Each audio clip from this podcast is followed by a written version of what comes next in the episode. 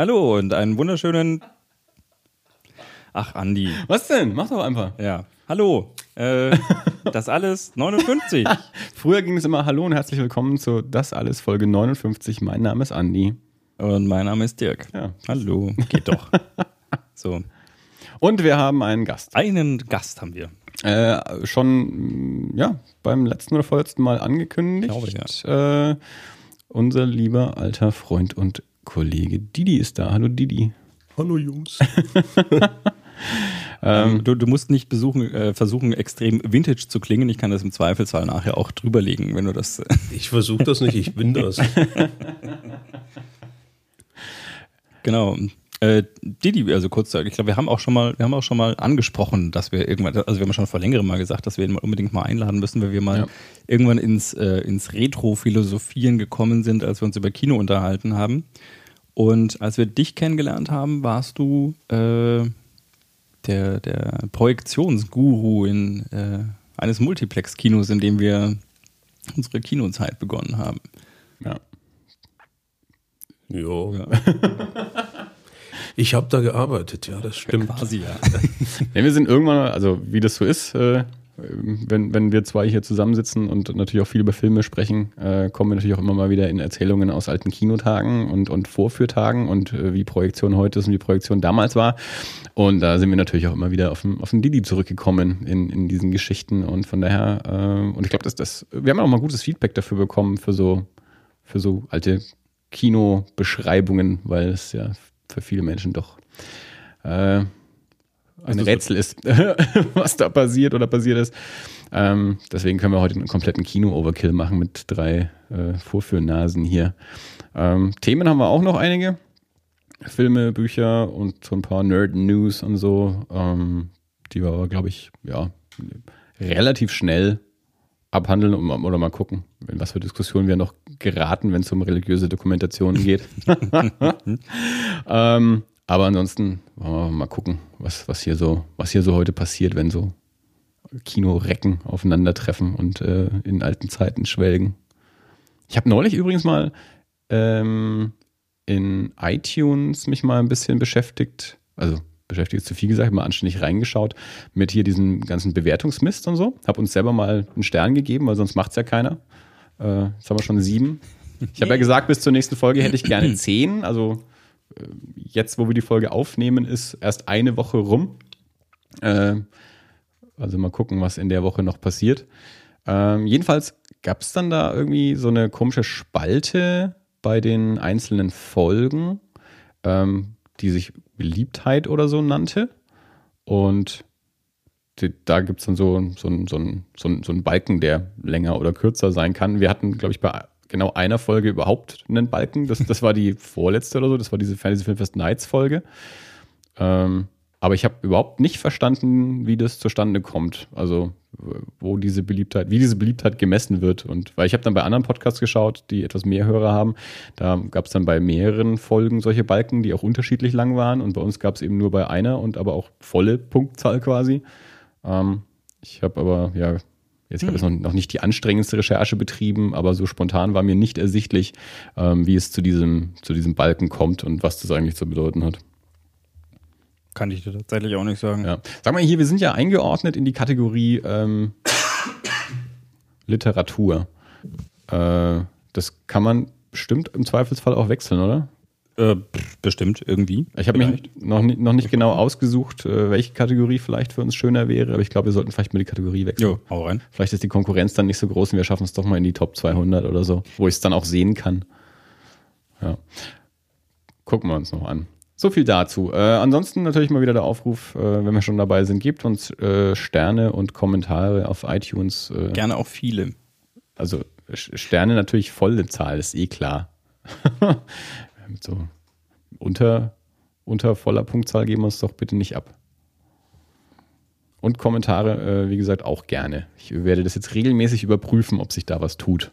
Vier Kommentare haben wir und sieben Sterne. Ja. Dirk, Ja.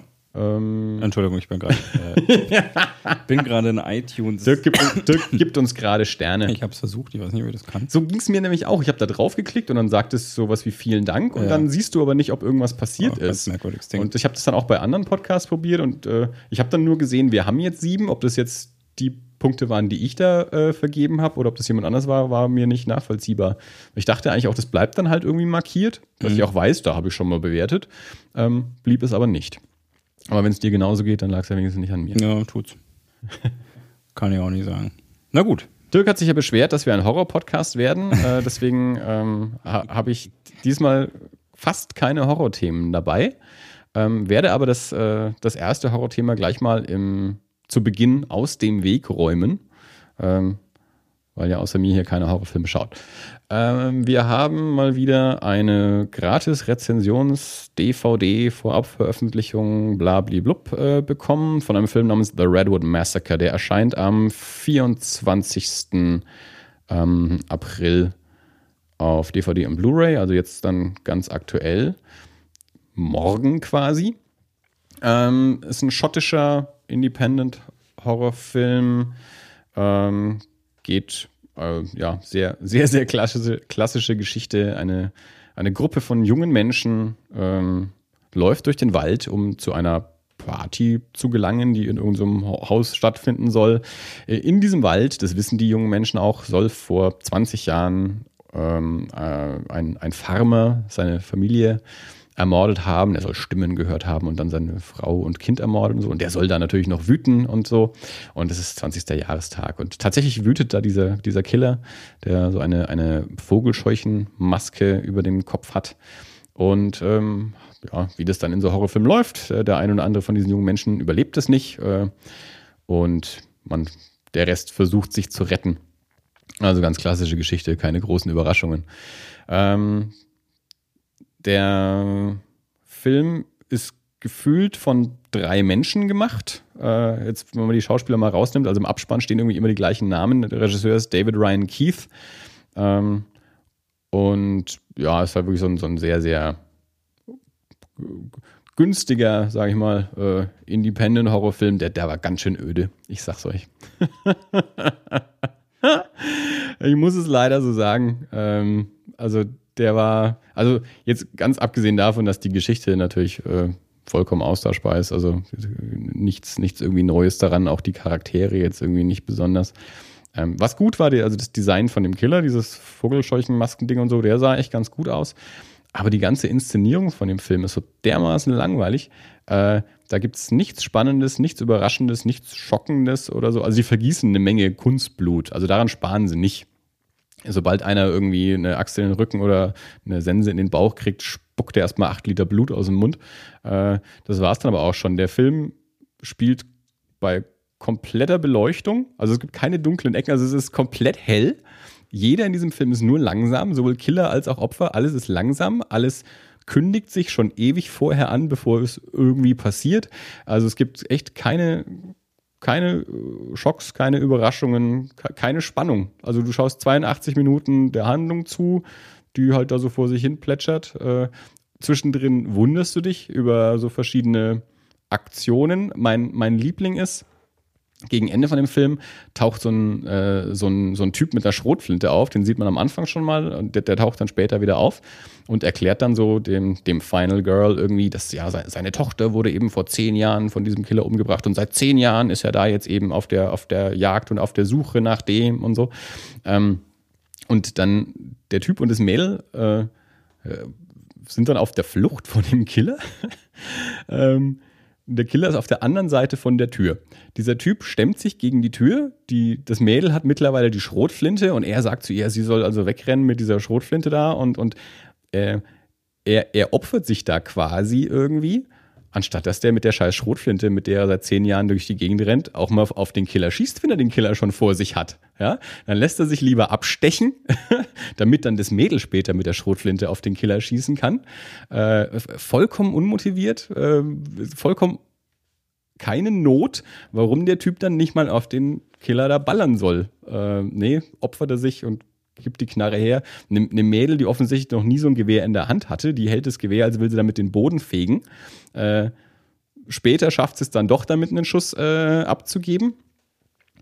Äh, anstatt dass nicht der, der Typ, der offensichtlich dieses Gewehr bedienen kann, direkt mal zwei Schüsse auf den Killer gibt. Ja, und da sind ein paar so Sachen drin, Aber- die irgendwie nicht erklärbar sind. Logik ist ja jetzt nicht unbedingt so das schlagende Argument, das man so in einem Horrorfilm gerne mal findet, Ja, oder? das ist bei anderen Filmen auch, aber das, ist, das, war, das war halt schon arg Hanebüchen. Also Suspension of Disbelief schön und gut, ja.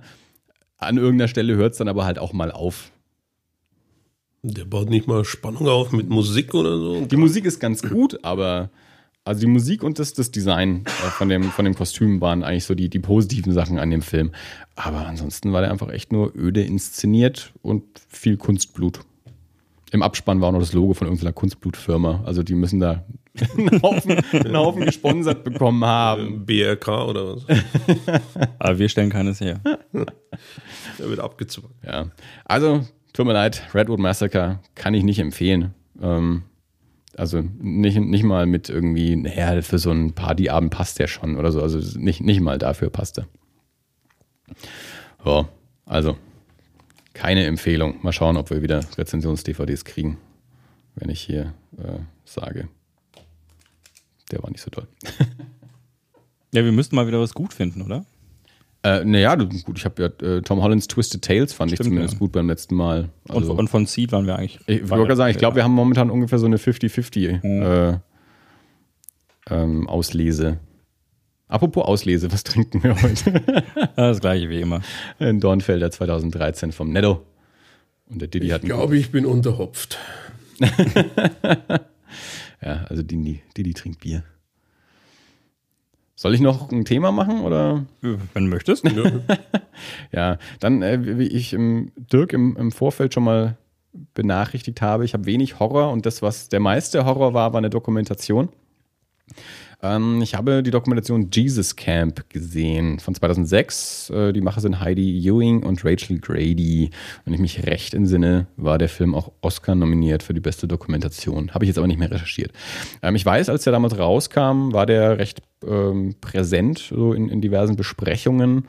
Ähm, geht um ein, ja, so so ein Bibelcamp für Kinder und Jugendliche in den USA. Also so eine evangelikanische Vereinigung, so eine, so eine ja, Pastorin oder Predigerin, also noch, nicht mal so ein richtiges ähm, Kirchenamt, äh, aber halt so eine ja, religiöse Lehrerin, nenne ich sie mal, die so ein, so ein Camp für Kinder und Jugendliche veranstaltet. Und die ähm, Macher haben dann zum einen dieses Camp, zum anderen auch einzelne dieser Kinder halt begleitet, also auch, auch zu Hause mit denen Interviews geführt und so und schneiden das eigentlich komplett unkommentiert. Also du hast überhaupt keinen Kommentar von den Machern. Also es wird, es wird einfach nur quasi objektiv präsentiert, die Leute reden gelassen. Klar ist im Schnitt und wahrscheinlich auch in der Fragestellung immer irgendwie was Objektives mit drin. Das Einzige, was noch so als, als Quasi-Kommentar mit drin ist, man hat immer mal wieder reingeschnitten, so einen, ähm, einen Radiomoderator, so ein, auch von, so ein religiöser Radiomoderator, der aber offensichtlich ein etwas ja, liberaleres Bild von, von Religion hat. Ähm, und ganz am Ende hört man den eben auch noch in so einem äh, interviewt er auch nochmal diese, diese Dame, die quasi der, der Fokus von dieser Dokumentation ist und die eben nicht so äh, ja, einer Meinung sind. Also sie ist da sehr, sehr fundamentalistisch und er ist da äh, liberaler. Ähm, und das ist so quasi der, der einzige Kommentar zu, ähm, zu, zu dieser ja, fundamentalen Haltung äh, von, von Religion. Also die, die Macher selbst, wie gesagt, ähm, kommentieren dort nicht. Ähm, eine sehr gut gemachte Dokumentation, eine sehr spannende Dokumentation. Ich fand es eine sehr gruselige Dokumentation, weil mich das immer gruselt, wenn dann irgendwie, keine Ahnung, so, so achtjährige Kinder dastehen und äh, ähm, denen halt irgendwie eingeredet wird, was für schlechte Menschen sie sind, wenn sie nicht das und das machen und dass Gott das und das gesagt hat und man sich hier und daran halten muss. Und da, die dann auch so, irgend so ein kleines Mädel, ich glaube, die ist sowas wie acht, die dann irgendwie auf der Bowlingbahn irgendwie zu irgendwelchen fremden Frauen hingeht und sagt, Gott hat mir gesagt, äh, ich soll dir das und das ausrichten und hier hast du so einen Flyer und so und äh, die dann in die Kamera meint und sie fände es ganz toll, äh, später könnte sie mal als Beruf zum Beispiel anderen Frauen so die, die Nägel machen, weil dann, da, da ist man dann so total entspannt und da hat man dann Zeit und dann kann man mit denen dann auch irgendwie über Gott reden, da kann man so christliche Musik laufen lassen irgendwie und, und mit denen über Religion reden und so. Und das ganz, ich mir, okay, das ist total gruselig, wenn so kleine Kinder äh, solche Sachen von sich geben. Oder dann der eine, das war ich weiß nicht, zehn oder zwölf, dann halt auch noch so eine, so eine Predigt halten soll, auf die er sich dann halt vorbereitet und dann mit der Bibel in der Hand halt irgendwelche Reden schwingt. Und ähm, ja, man hört schon raus, mein Verhältnis zu Religion ist ein bisschen ein anderes. Ja, das war 2006, ne? Also gesagt. Das, es geht auch ganz, ganz viel darum, eben, also wie, wie der, der, der Glauben in Amerika durch, äh, durch George Bush wieder gestärkt ist, dass der Präsident ja so offen zu seiner Religion steht und auch dazu steht, dass Gott seine, seine ähm, Geschicke lenkt und so und dass das dem, dem, dem religiösen Glauben in den Staaten wieder sehr, sehr, sehr viel Aufwind gegeben hat. Also das ist, ist genau, spielt ganz, ganz, ganz viel in diese Zeit rein. Und auch diese, diese Nicht-Pastorin da sagt eben auch so, ähm, ja, und, und wenn, wenn, wenn äh, die, die, die, die, die Moslems irgendwie ihre Kinder irgendwie so, so erziehen können, äh, dann, dann können wir das auch und dann müssen wir das auch machen und so. Und ich, ich kann ihnen Videos im Internet zeigen, wie, wie die da mit den Kindern umgehen und wie dann da ja auch ja, quasi Selbstmordterroristen herangezogen werden und da müssen wir dagegen halten und unsere Kinder dann eben auch in so einem strengen Glauben erziehen und so. Und, und ich weiß, dass wir Recht haben und dass wir auf der richtigen Seite sind und ja, Gott, Gott hat zu mir gesprochen quasi. Ich, ich glaube, der Film ist überholt. Ne? Also der ist aus dem Jahr 2006. Ja. Äh, vor, vor kurzem war auf RTL, glaube ich, dran. Irgendwie so bewegendste Momente oder sowas. Ich weiß Mhm. nicht mehr genau, wie das hieß. Da haben sie so einen, einen vierjährigen Steppke gezeigt, der eben predigt, Sonntag für Sonntag predigt. Mhm. Ja. Also das ist dann schon ein bisschen mehr Hardcore als das, was du da jetzt erzählst. Ja, also, weil der, der ich glaube nicht mal, dass er seinen Namen schreiben kann, aber er predigt da Ja. mit Ja. Anzug und voller Enthusiasmus und wird dann auch noch bejubelt von der Meute. Also ich sag mal Meute, nicht Kirchgänger.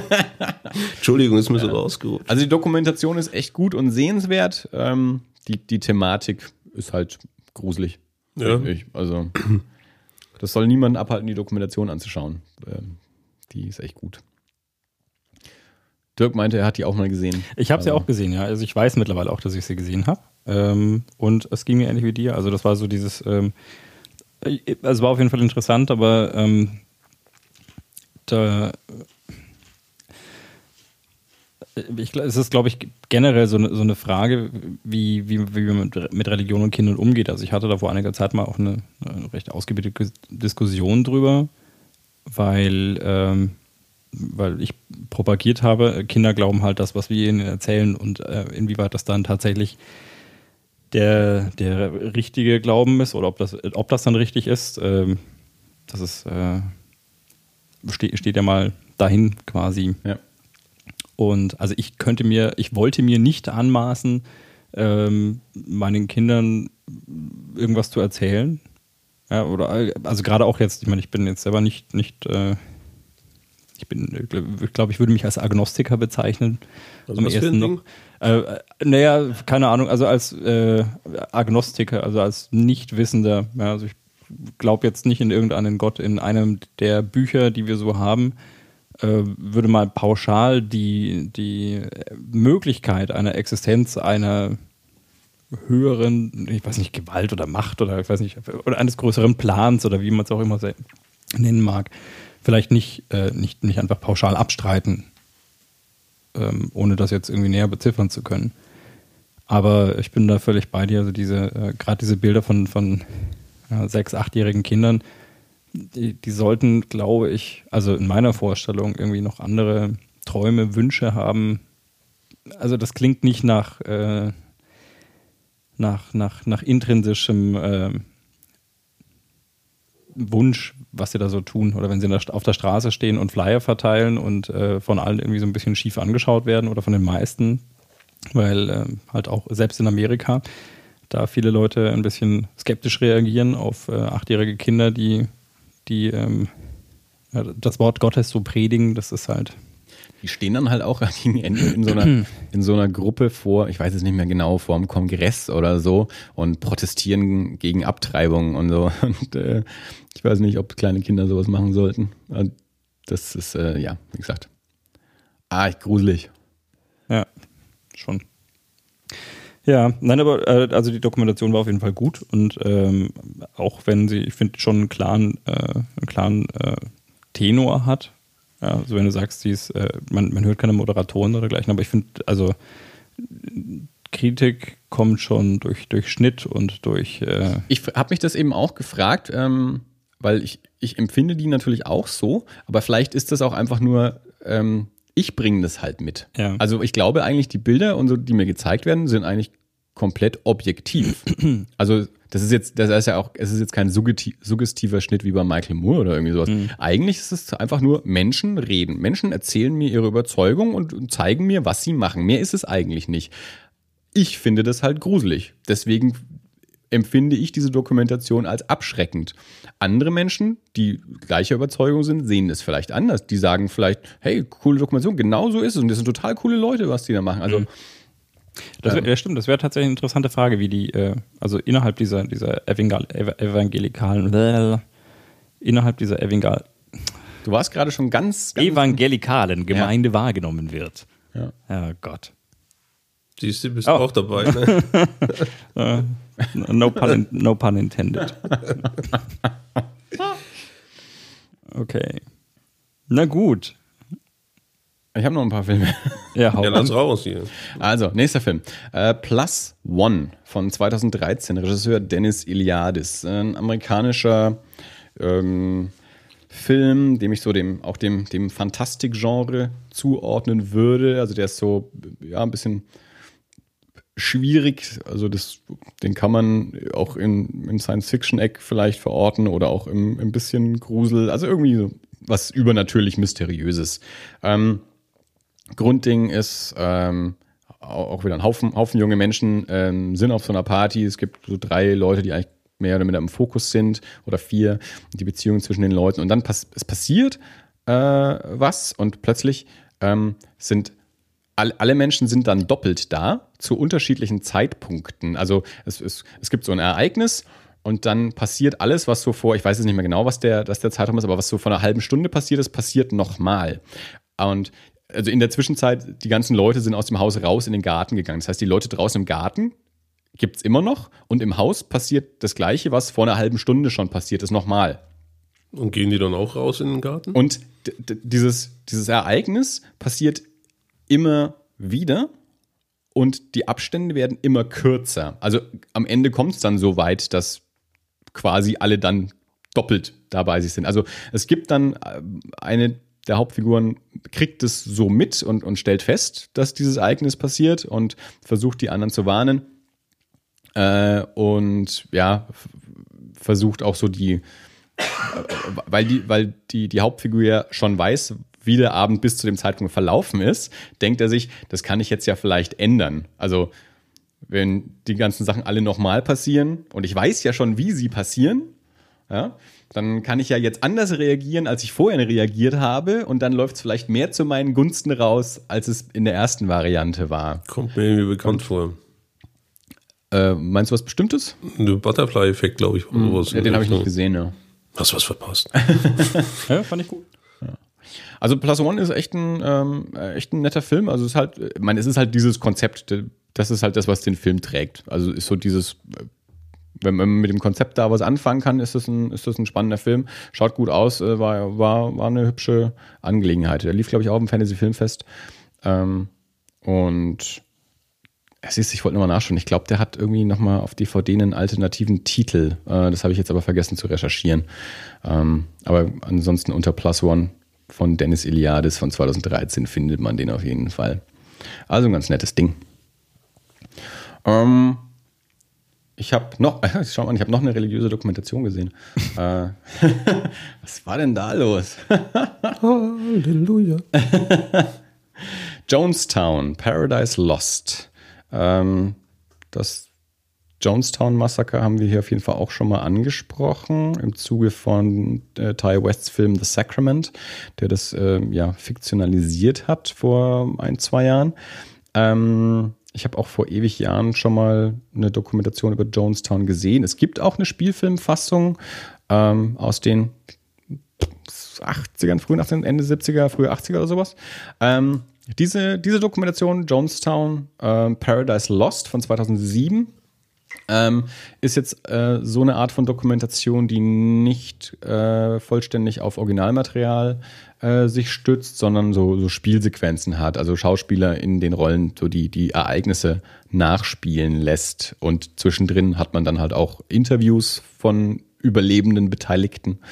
Ähm, und, äh, und dann halt auch ja Fotos und vor allem gegen Ende dann auch, auch äh, Filmaufnahmen der, der Originalereignisse. Ähm, wer das Jonestown Massaker nicht kennt, in den 70er Jahren, der Reverend Jim Jones mit, äh, mit einer Gemeinde von dann insgesamt 900 Leuten in, in Guyana äh, ja, so ein, so ein Camp aufgemacht. Äh, die sind aus den Staaten irgendwann raus und wollten so eine neue freie Gesellschaft aufmachen. Und naja, das war dann eben doch auch ein bisschen eine Unterdrückungsgesellschaft dort und ein amerikanischer, äh, jetzt weiß ich auch wieder nicht genau, Kongressabgeordneter oder so, ist mit einer Assistentin und ein paar Reportern dorthin, um sich dort die Zustände anzuschauen. Und ähm, ja, da wurden dann auf der, bei der Abreise wurde dieser Kongressabgeordnete oder andere Politiker und noch ein paar andere Leute äh, umgebracht von der äh, von, von, von, ähm, von, von dieser Sekte. Und äh, die haben dann nahezu alle dann äh, Massenselbstmord begangen. Also auf diesem riesigen Feld lagen dann 900 Leichen ungefähr, wovon ungefähr 300 Kinder waren. Ähm, ja, also äh, war äh, eine sehr unschöne Veranstaltung. Ähm, äh, auch irgendwie ein spannendes Thema. Die Dokumentation war soweit auch gut. Ich habe vor ein paar Jahren mal eine gesehen, die so komplett mit Originalmaterial gearbeitet. Das hat mir besser gefallen, weil ich diese Spielszenen dann doch immer sehr, ja, als solche eben auch empfunden habe. Gerade auch der, der Darsteller von Jim Jones, den fand ich irgendwie nicht gut. Der hat mich genervt. Der war sehr künstlich. Du, du hast halt auch die Perücke gesehen und, und so. Also es, das war nicht so dolle gemacht. Hat, hat. Ja, also die war nicht schlecht, ähm, aber ich glaube, es gibt bessere ähm, über das Thema als die. Das war es dann auch mit den Dokumentationen. Ähm, Dirk hat einen Film gesehen, habe ich gehört. Dass äh, ich jetzt hier nicht einfach nur alles runterratter, dann kann der Dirk mal noch was zu einem Film sagen. Ja, ich habe gestern mit Volker äh, John Wick angeschaut. Äh, in einer, also wir haben es tatsächlich zusammen angeschaut, er in Holland und mhm. ich hier mit äh, via Skype konferierend und ähm, gleichzeitig auf Play drücken. Ich wusste von John Wick nicht sehr viel mehr, als dass äh, Keanu Reeves mitspielt und dass er ein ziemlich äh, ja, unangenehmer Zeitgenosse wird in diesem Film. Ähm, er äh, ist ein, ein ähm, falls jemand über das Crunchen übrigens äh, auffällt, ich meine, wir sind hier eine Kinofolge, also machen wir auch. Äh, machen wir auch. Didi hat Snacks mitgebracht. Genau, Didi hat Snacks mitgebracht und zwar nur crunchige Snacks. Damit so richtig schön nervig Kino-Style hat. Raschel, raschel. Chips, Chips und Schokolinsen. Genau, kein, kein, kein Popcorn, das ist das Einzige, was fehlt. Ähm, und Nachos mit Käsesoße. Oh ja. Und Salsa. Mhm. Ähm, John Wick. John Wick. John Wick. Den muss man auch so sagen.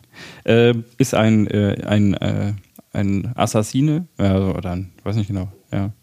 Ein Auftrags Auftragskiller, äh, AD quasi der irgendwann äh, eine Frau gefunden hat und gesagt hat, ja, ich möchte da mal aufhören und äh, ich möchte lieber ein Familienleben führen. Und diese Frau ist scheinbar krank, stirbt dann irgendwann im Verlauf dieses Films. Da steigt dann auch der, äh, der, der Film, nein, also die Frau stirbt und damit steigt der Film ein.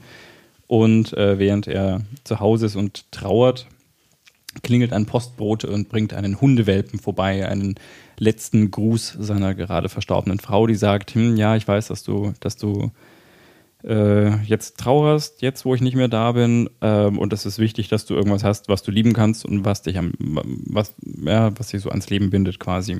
Und deswegen dieser Hundewelpe. Und es ist ein sehr, sehr süßer Beagle, äh, der, als er angefangen hat zu fiepen, jedes Mal unseren Hund getriggert hat, der vom Sofa aufgesprungen ist und Richtung Leinwand gerannt ist. Und äh, die Leinwand ist bei euch eine Wand. Ja, die Wand. Er ist aber nicht gegen die Wand gerannt. Nein, er stand halt davor okay. und hat, dann, hat die Wand angebellt, weil er ein Hund ist. Und äh, genau, ja, und dann äh, gibt es halt ein paar, ein paar russische Mafia- ähm, Jungs, die ihn irgendwann an der Tankstelle wegen seines Autos anquatschen und weil er ihnen das Auto nicht verkaufen will und sie ein bisschen blöd anpumpt, kommen sie zu ihm nach Hause, verprügeln ihn mit einem Baseballschläger, töten den Hund und klauen sein Auto. Und das ist für John Wick äh, ausreichend Grund, um eine. Sie eine wissen nicht, mit wem sie nee, sich eingelassen Ja, tatsächlich ist es so. Also, das ist, äh, fand ich auch sehr nett gemacht. Ich meine, der Film ist ein bisschen überzogen, ähm, natürlich, aber auf eine. Ja, ich weiß nicht, also ich fand auf eine schon nette Art und Weise. Ja, aber es ist halt, ähm, also sofort irgendwie, irgendwie, sie klaut ja dann sein Auto und versuchen das in, in so einer Schieberwerkstatt irgendwie unterzubringen und äh, kommen da rein und der Boss sagt, oh Gott, wo habt ihr dieses Auto her? Ihr Idioten, ihr wisst nicht, was ihr getan habt. Das ist John Wicks Auto. Raus hier, ja. Ist mir egal, aber weg. Und äh, dann kriegt das auch irgendwann der Mafia-Boss mit und äh, also der diese, von diesen russischen äh, Mafia-Gang. Und äh, dann stellt sich raus, der Typ, der das Auto geklaut hat, ist sein Sohn. Und äh, dann sagte dem erstmal hier, ich glaube, du spinnst, ja, John Wick. Ähm, er hat damals für uns gearbeitet und äh, als er aufhören wollte, habe ich ihm einen unmöglichen Auftrag gegeben und äh, die Leichen, die wir in dieser Nacht beerdigt haben, haben das Fundament für unsere Macht heute gelegt, quasi. Und äh, ja, der Rest des Films ist dann halt ein, ein Rachefeldzug von John Wick, der mehr oder weniger diese komplette Mafia-Gang ausrottet, äh, um an den Sohn ranzukommen. Und ja, also ich fand ihn schön choreografiert. Ähm, die Freundin hat neben mir gesessen und hat mich ab und zu gefragt, gefällt dir sowas? und ich, naja, es ist halt. Ja, ja. Bin so froh, dass ich das Problem nicht habe. Naja, es ist halt, äh, ich meine, es ist so ein bisschen wie bei Taken, es ist halt, äh, der Film ist unheimlich kompromisslos. Ja. ja also der, er, er redet nicht, er verhandelt nicht. Also das erste Mal, als dieser Mafia-Pate ihn anruft und äh, versucht das zu klären, ich glaube, er sagt nicht ein Wort, er legt halt einfach irgendwann auf und dann fragt äh, ein, ein Kollege den Mafia-Paten, was hat er gesagt und der sagt, enough. Ja, obwohl er kein Wort gesagt hat. Ja. Und äh, das äh, schon, schon sehr schön. Klingt sehr gut. Ja, also hat mir Spaß gemacht. Ich habe ja letztens mal gesagt, dass ich momentan gerade so schwer Lust habe, eben auf so, so simple Konzeptfilme. Ja. Also ein, ein relativ simples Konzept und das dann gut ausgeführt.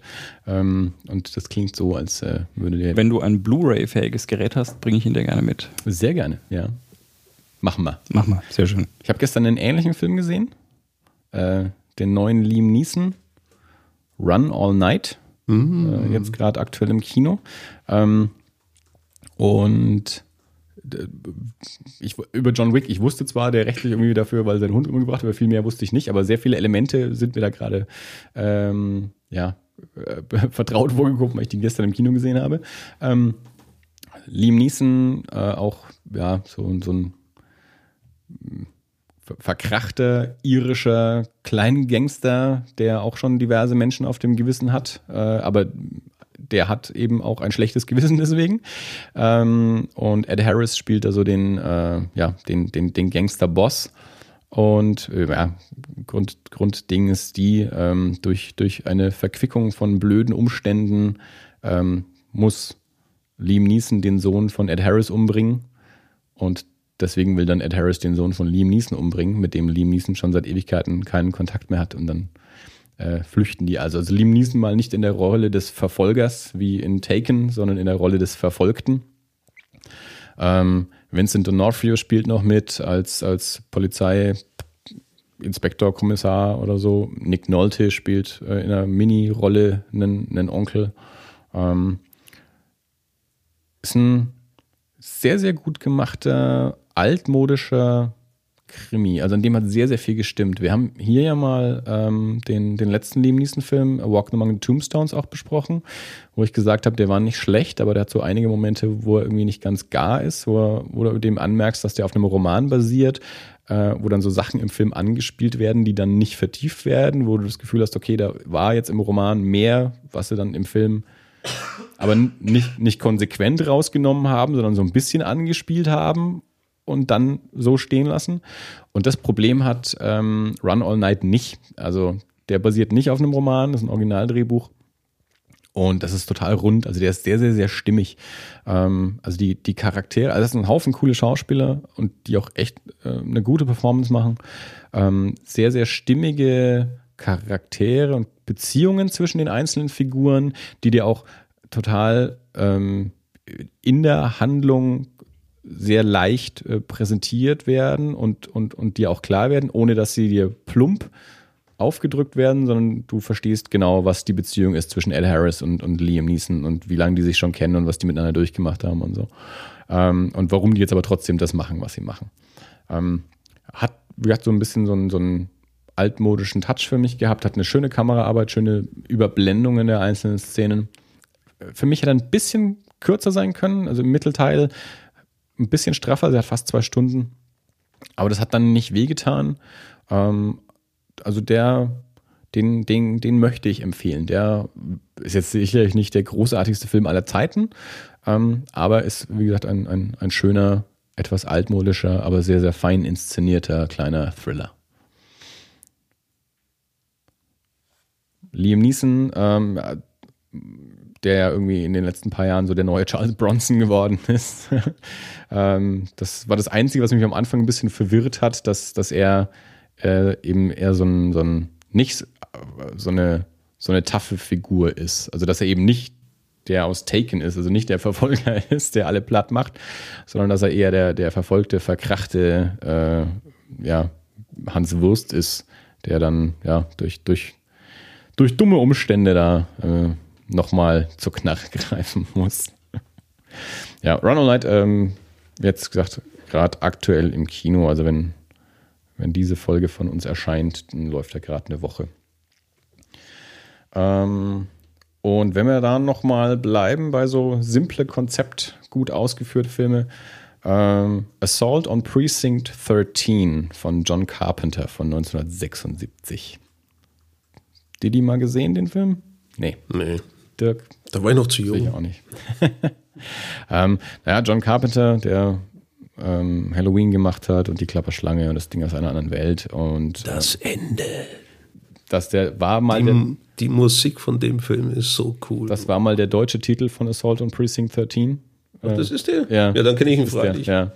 Also mit, der, der, mit der Polizeistation, Genau. die die platt machen. Ja, also der hieß ursprünglich in Deutschland das Ende, dann, dann hieß er irgendwie, oder, oder aktuell heißt er Assault, Anschlag bei Nacht und der Originaltitel ist im Assault on Precinct 13. Es gab vor ein paar Jahren nochmal ein Remake auch davon, aber das Original ist genau das Ja, eben. das, Hier, da kenne ich doch. Ja, Ja. Entschuldigung, ich war dann doch alt genug.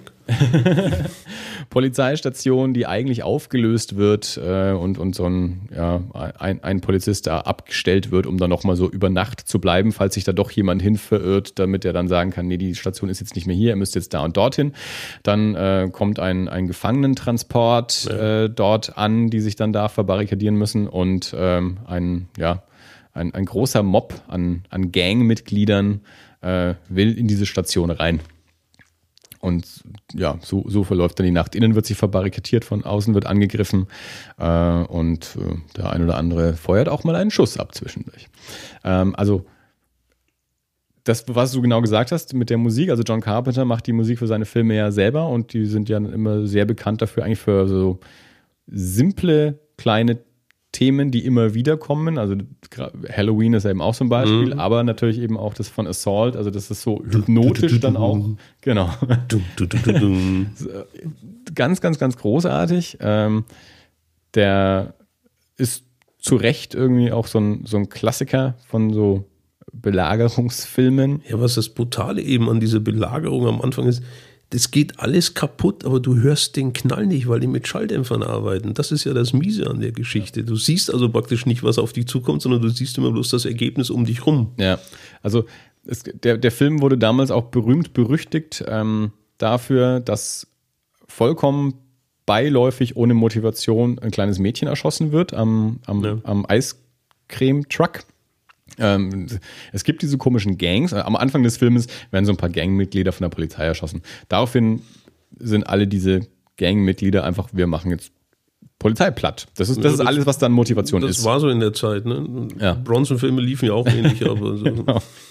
Ähm, und ähm, im, im Grunde hast du diese, dieser Gang-Mob ähm, es ist eigentlich mehr so eine, so eine so un, undefinierte Masse. Also das, das könnten auch Aliens sein, die da diese, diese. Nee, ist wirklich so. Also du hast diese Leute in der Station und du hast halt Angriffe von außen, aber du hast jetzt keine, du hast jetzt keine, keine echten Charaktere in, in, in diesen Gangs. Also und Ja, hast du nur im Polizeipräsidium. Genau. Und du hast da dann auch so, so Angriffsszenen. Da, da kommt einfach ein, ein Wall von Menschen, versuchen durch die Fenster reinzukommen und werden halt dann abgeballert und dann kommen sie später nochmal auch in die Station rein, aber du hast niemals irgendwie da, es gibt zwar ein paar, gerade also vor der eigentlichen Belagerung, ein paar Gesichter, die halt, die du länger verfolgst ähm, von, von diesen Gangmitgliedern.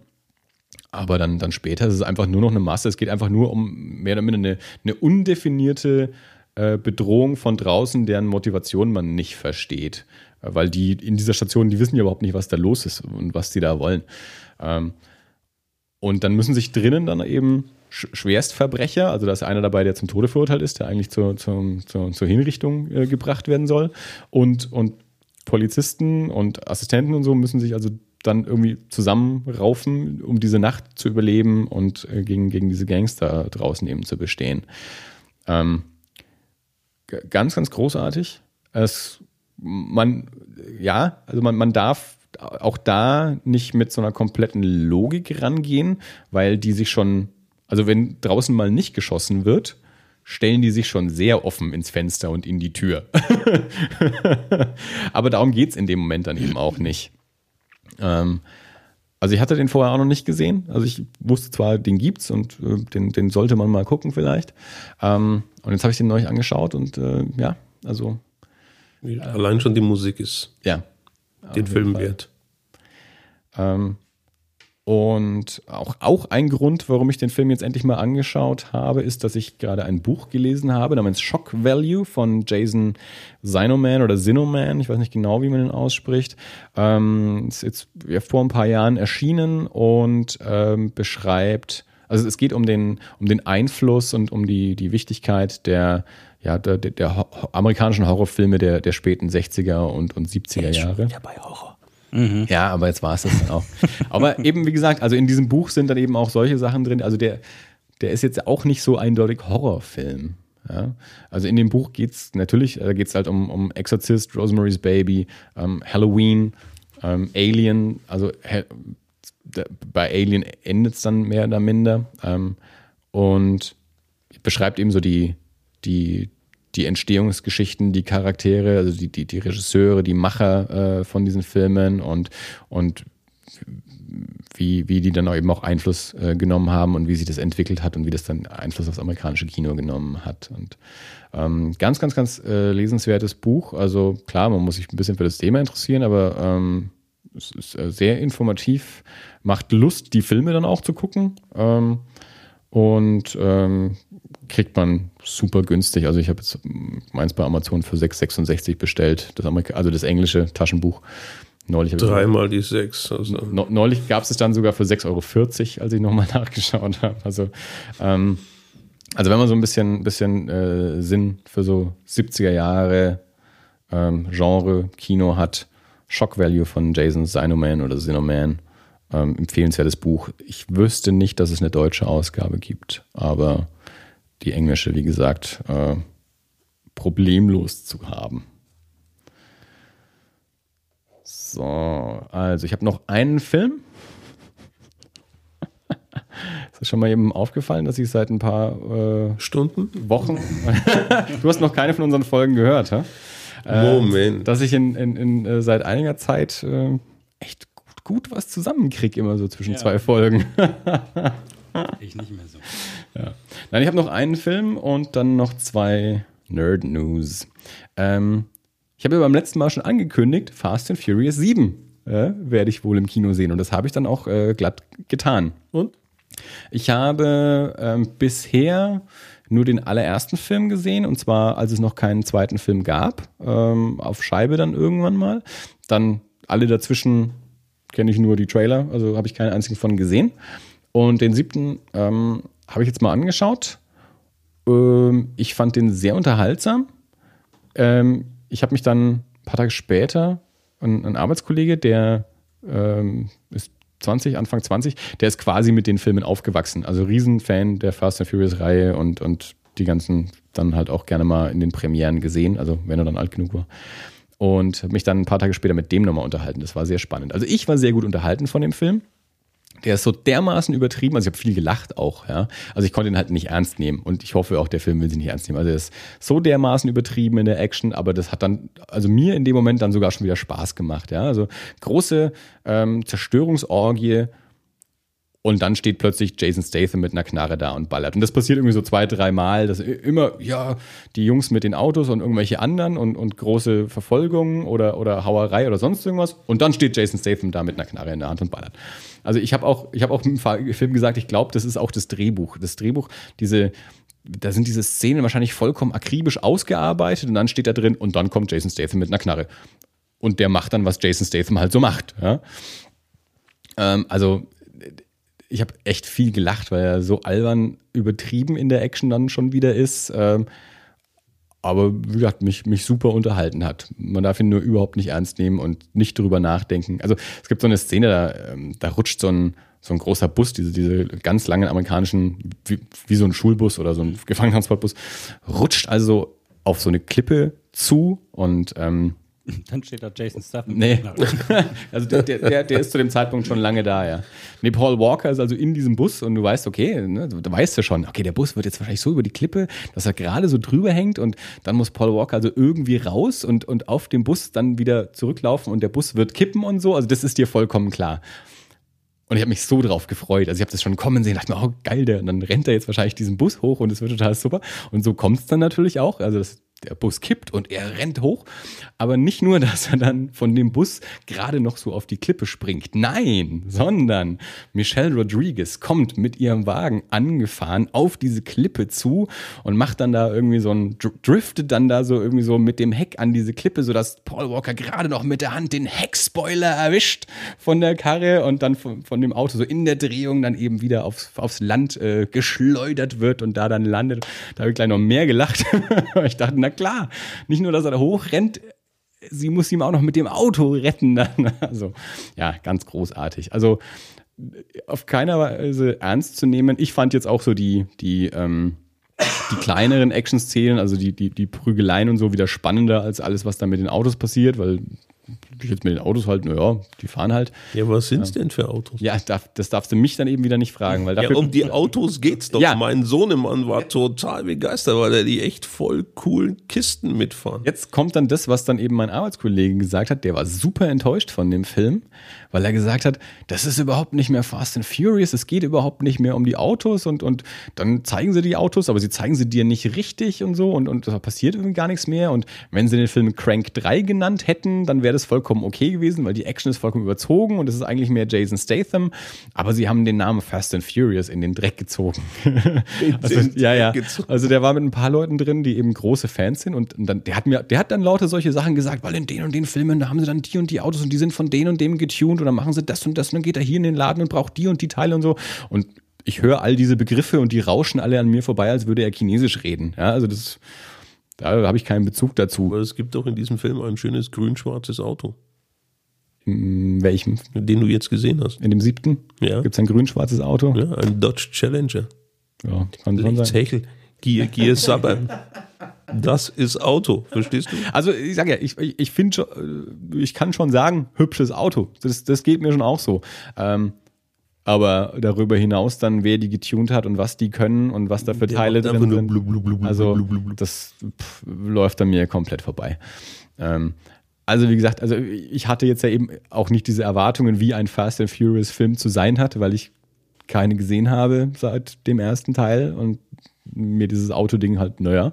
Und es passieren halt auch so Sachen in dem Film, wo ich mir dachte, okay, das, das, spielt jetzt halt auf vorangegangene Teile an. Also das ist dann halt da passiert und das ist jetzt halt da so ein Rückblick. Und ein Kollege sagte dann zu mir, und das kam noch nie vor und jetzt verändern die das so nachträglich plötzlich und, und dass das und das dann in der passiert ist in der Vergangenheit, das wurde in den Filmen noch nie erwähnt und jetzt ist es plötzlich so ein Ding und ich sage, ach so, das gab es also bisher noch gar nicht.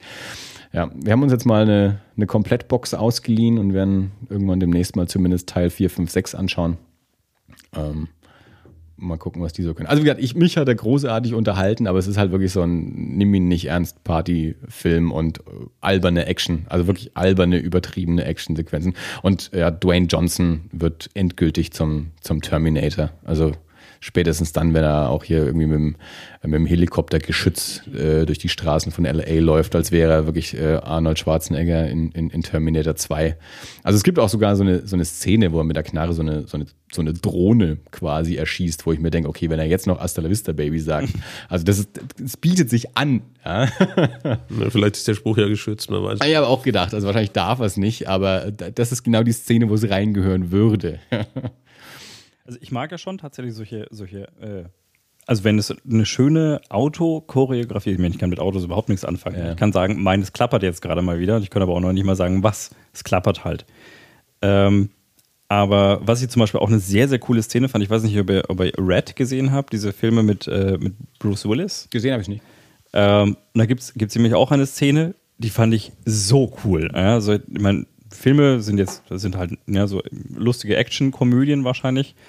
Und es, auf jeden Fall gibt es eine Verfolgungsjagd und ähm, er driftet, also er wird verfolgt oder das, und, äh, das, Polizeiauto. das kommt kommt ein gegnerisches Auto von hinten oder von der Seite und er driftet so, das Auto dreht sich und während, während quasi der, der, der, der Angelpunkt der Drehung genau an der Fahrertür ist, steigt er halt einfach mittendrin aus, zieht seine Knarre Mhm. und geht auf das, gegen, gegen, auf das andere Auto los. Das finde ich dermaßen cool. Habe ich in der Vorschau gesehen, Wer, wer das ja. Auto so hinter ihm wegrutscht und er steigt halt einfach aus. Ja, ja, ja. Super Die, gut. die Szene ist geil, aber physikalischer Schwachsinn. ja. Natürlich, natürlich ist sie physikalischer Schwachsinn, aber richtig, ich finde die Ja, echt vor allem, weil sie in. Zeitlupe ist. Ja, und es sieht, es sieht einfach gut aus. Hat mir extrem gut gefallen. Solche Sachen finde ich schon auch hübsch, ist es nicht. Also was ähnliches gibt es halt in Fast and Furious auch, wenn dann eben zwei Autos nebeneinander so driften und dann die, die, das eine Mädel halt zum Fenster umsch- äh, raus und beim anderen wieder rein und so. Ähm, und ich glaube, in, in Wanted haben sie sowas doch auch irgendwie gemacht mit Angelina Jolie und, und dem Auto und langsam driften und drehen und schießen und keine Ja, Ahnung. gut, gut, aber also, in Wanted war das ja auch Teil der, der, der besonderen Fähigkeiten, auch dass man um die Ecke schießen kann und dieser ganze, dieser ganze splinige Kram.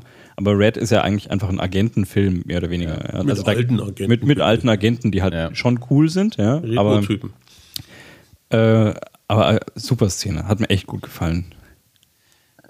Gut, Entschuldigung. Ah. Ich muss keine Pause machen, wenn ich huste. Trink doch einen Schluck. Ja, mach ich mal. Ist gut für die Stimmbänder. Ja, finde ich auch. Prost. Prost. Äh, das ist Sanjay. Schön, dass wir hier mal in dieser Runde zusammenkommen. Ja, freut mich auch. Und ich habe gemerkt, bei diesen Minzdingern, wenn man die lutscht, ja, Ist cool, ne? ja, aber die Minze löst sich gar nicht so richtig auf. Irgendwann muss man sie wegknupsen. Ja, du musst jetzt ein bisschen lutschen und dann kauen und dann hast du diesen, diesen Geschmack in der Schokolade. Ja, ich habe bloß versucht, sie leise zu. Kindheitsträume. Ja, ich hab Also versucht- wer heute eingeschaltet hat, um irgendwas über. Filme oder Comics zu erfahren, kriegt jetzt auch noch äh, Lutschtipps für Schokolinsen. Ja, die rosa-weißen. Ähm, das Problem ist die Knurpsen. Selbst, also wenn man sie, wenn man sie bis zum Schluss lutscht, äh, die Knur äh, sind nicht knurpsfrei zu essen. So. Ich habe noch Nerd News. Au. Äh, auch. Dann fang du an. Wenn du dir gerade was in den Mund gesteckt hast. Nö, erzähl du. Ähm, ich habe es neu schon auf Twitter und ähm, leicht auch auf Facebook schon mal verbreitet.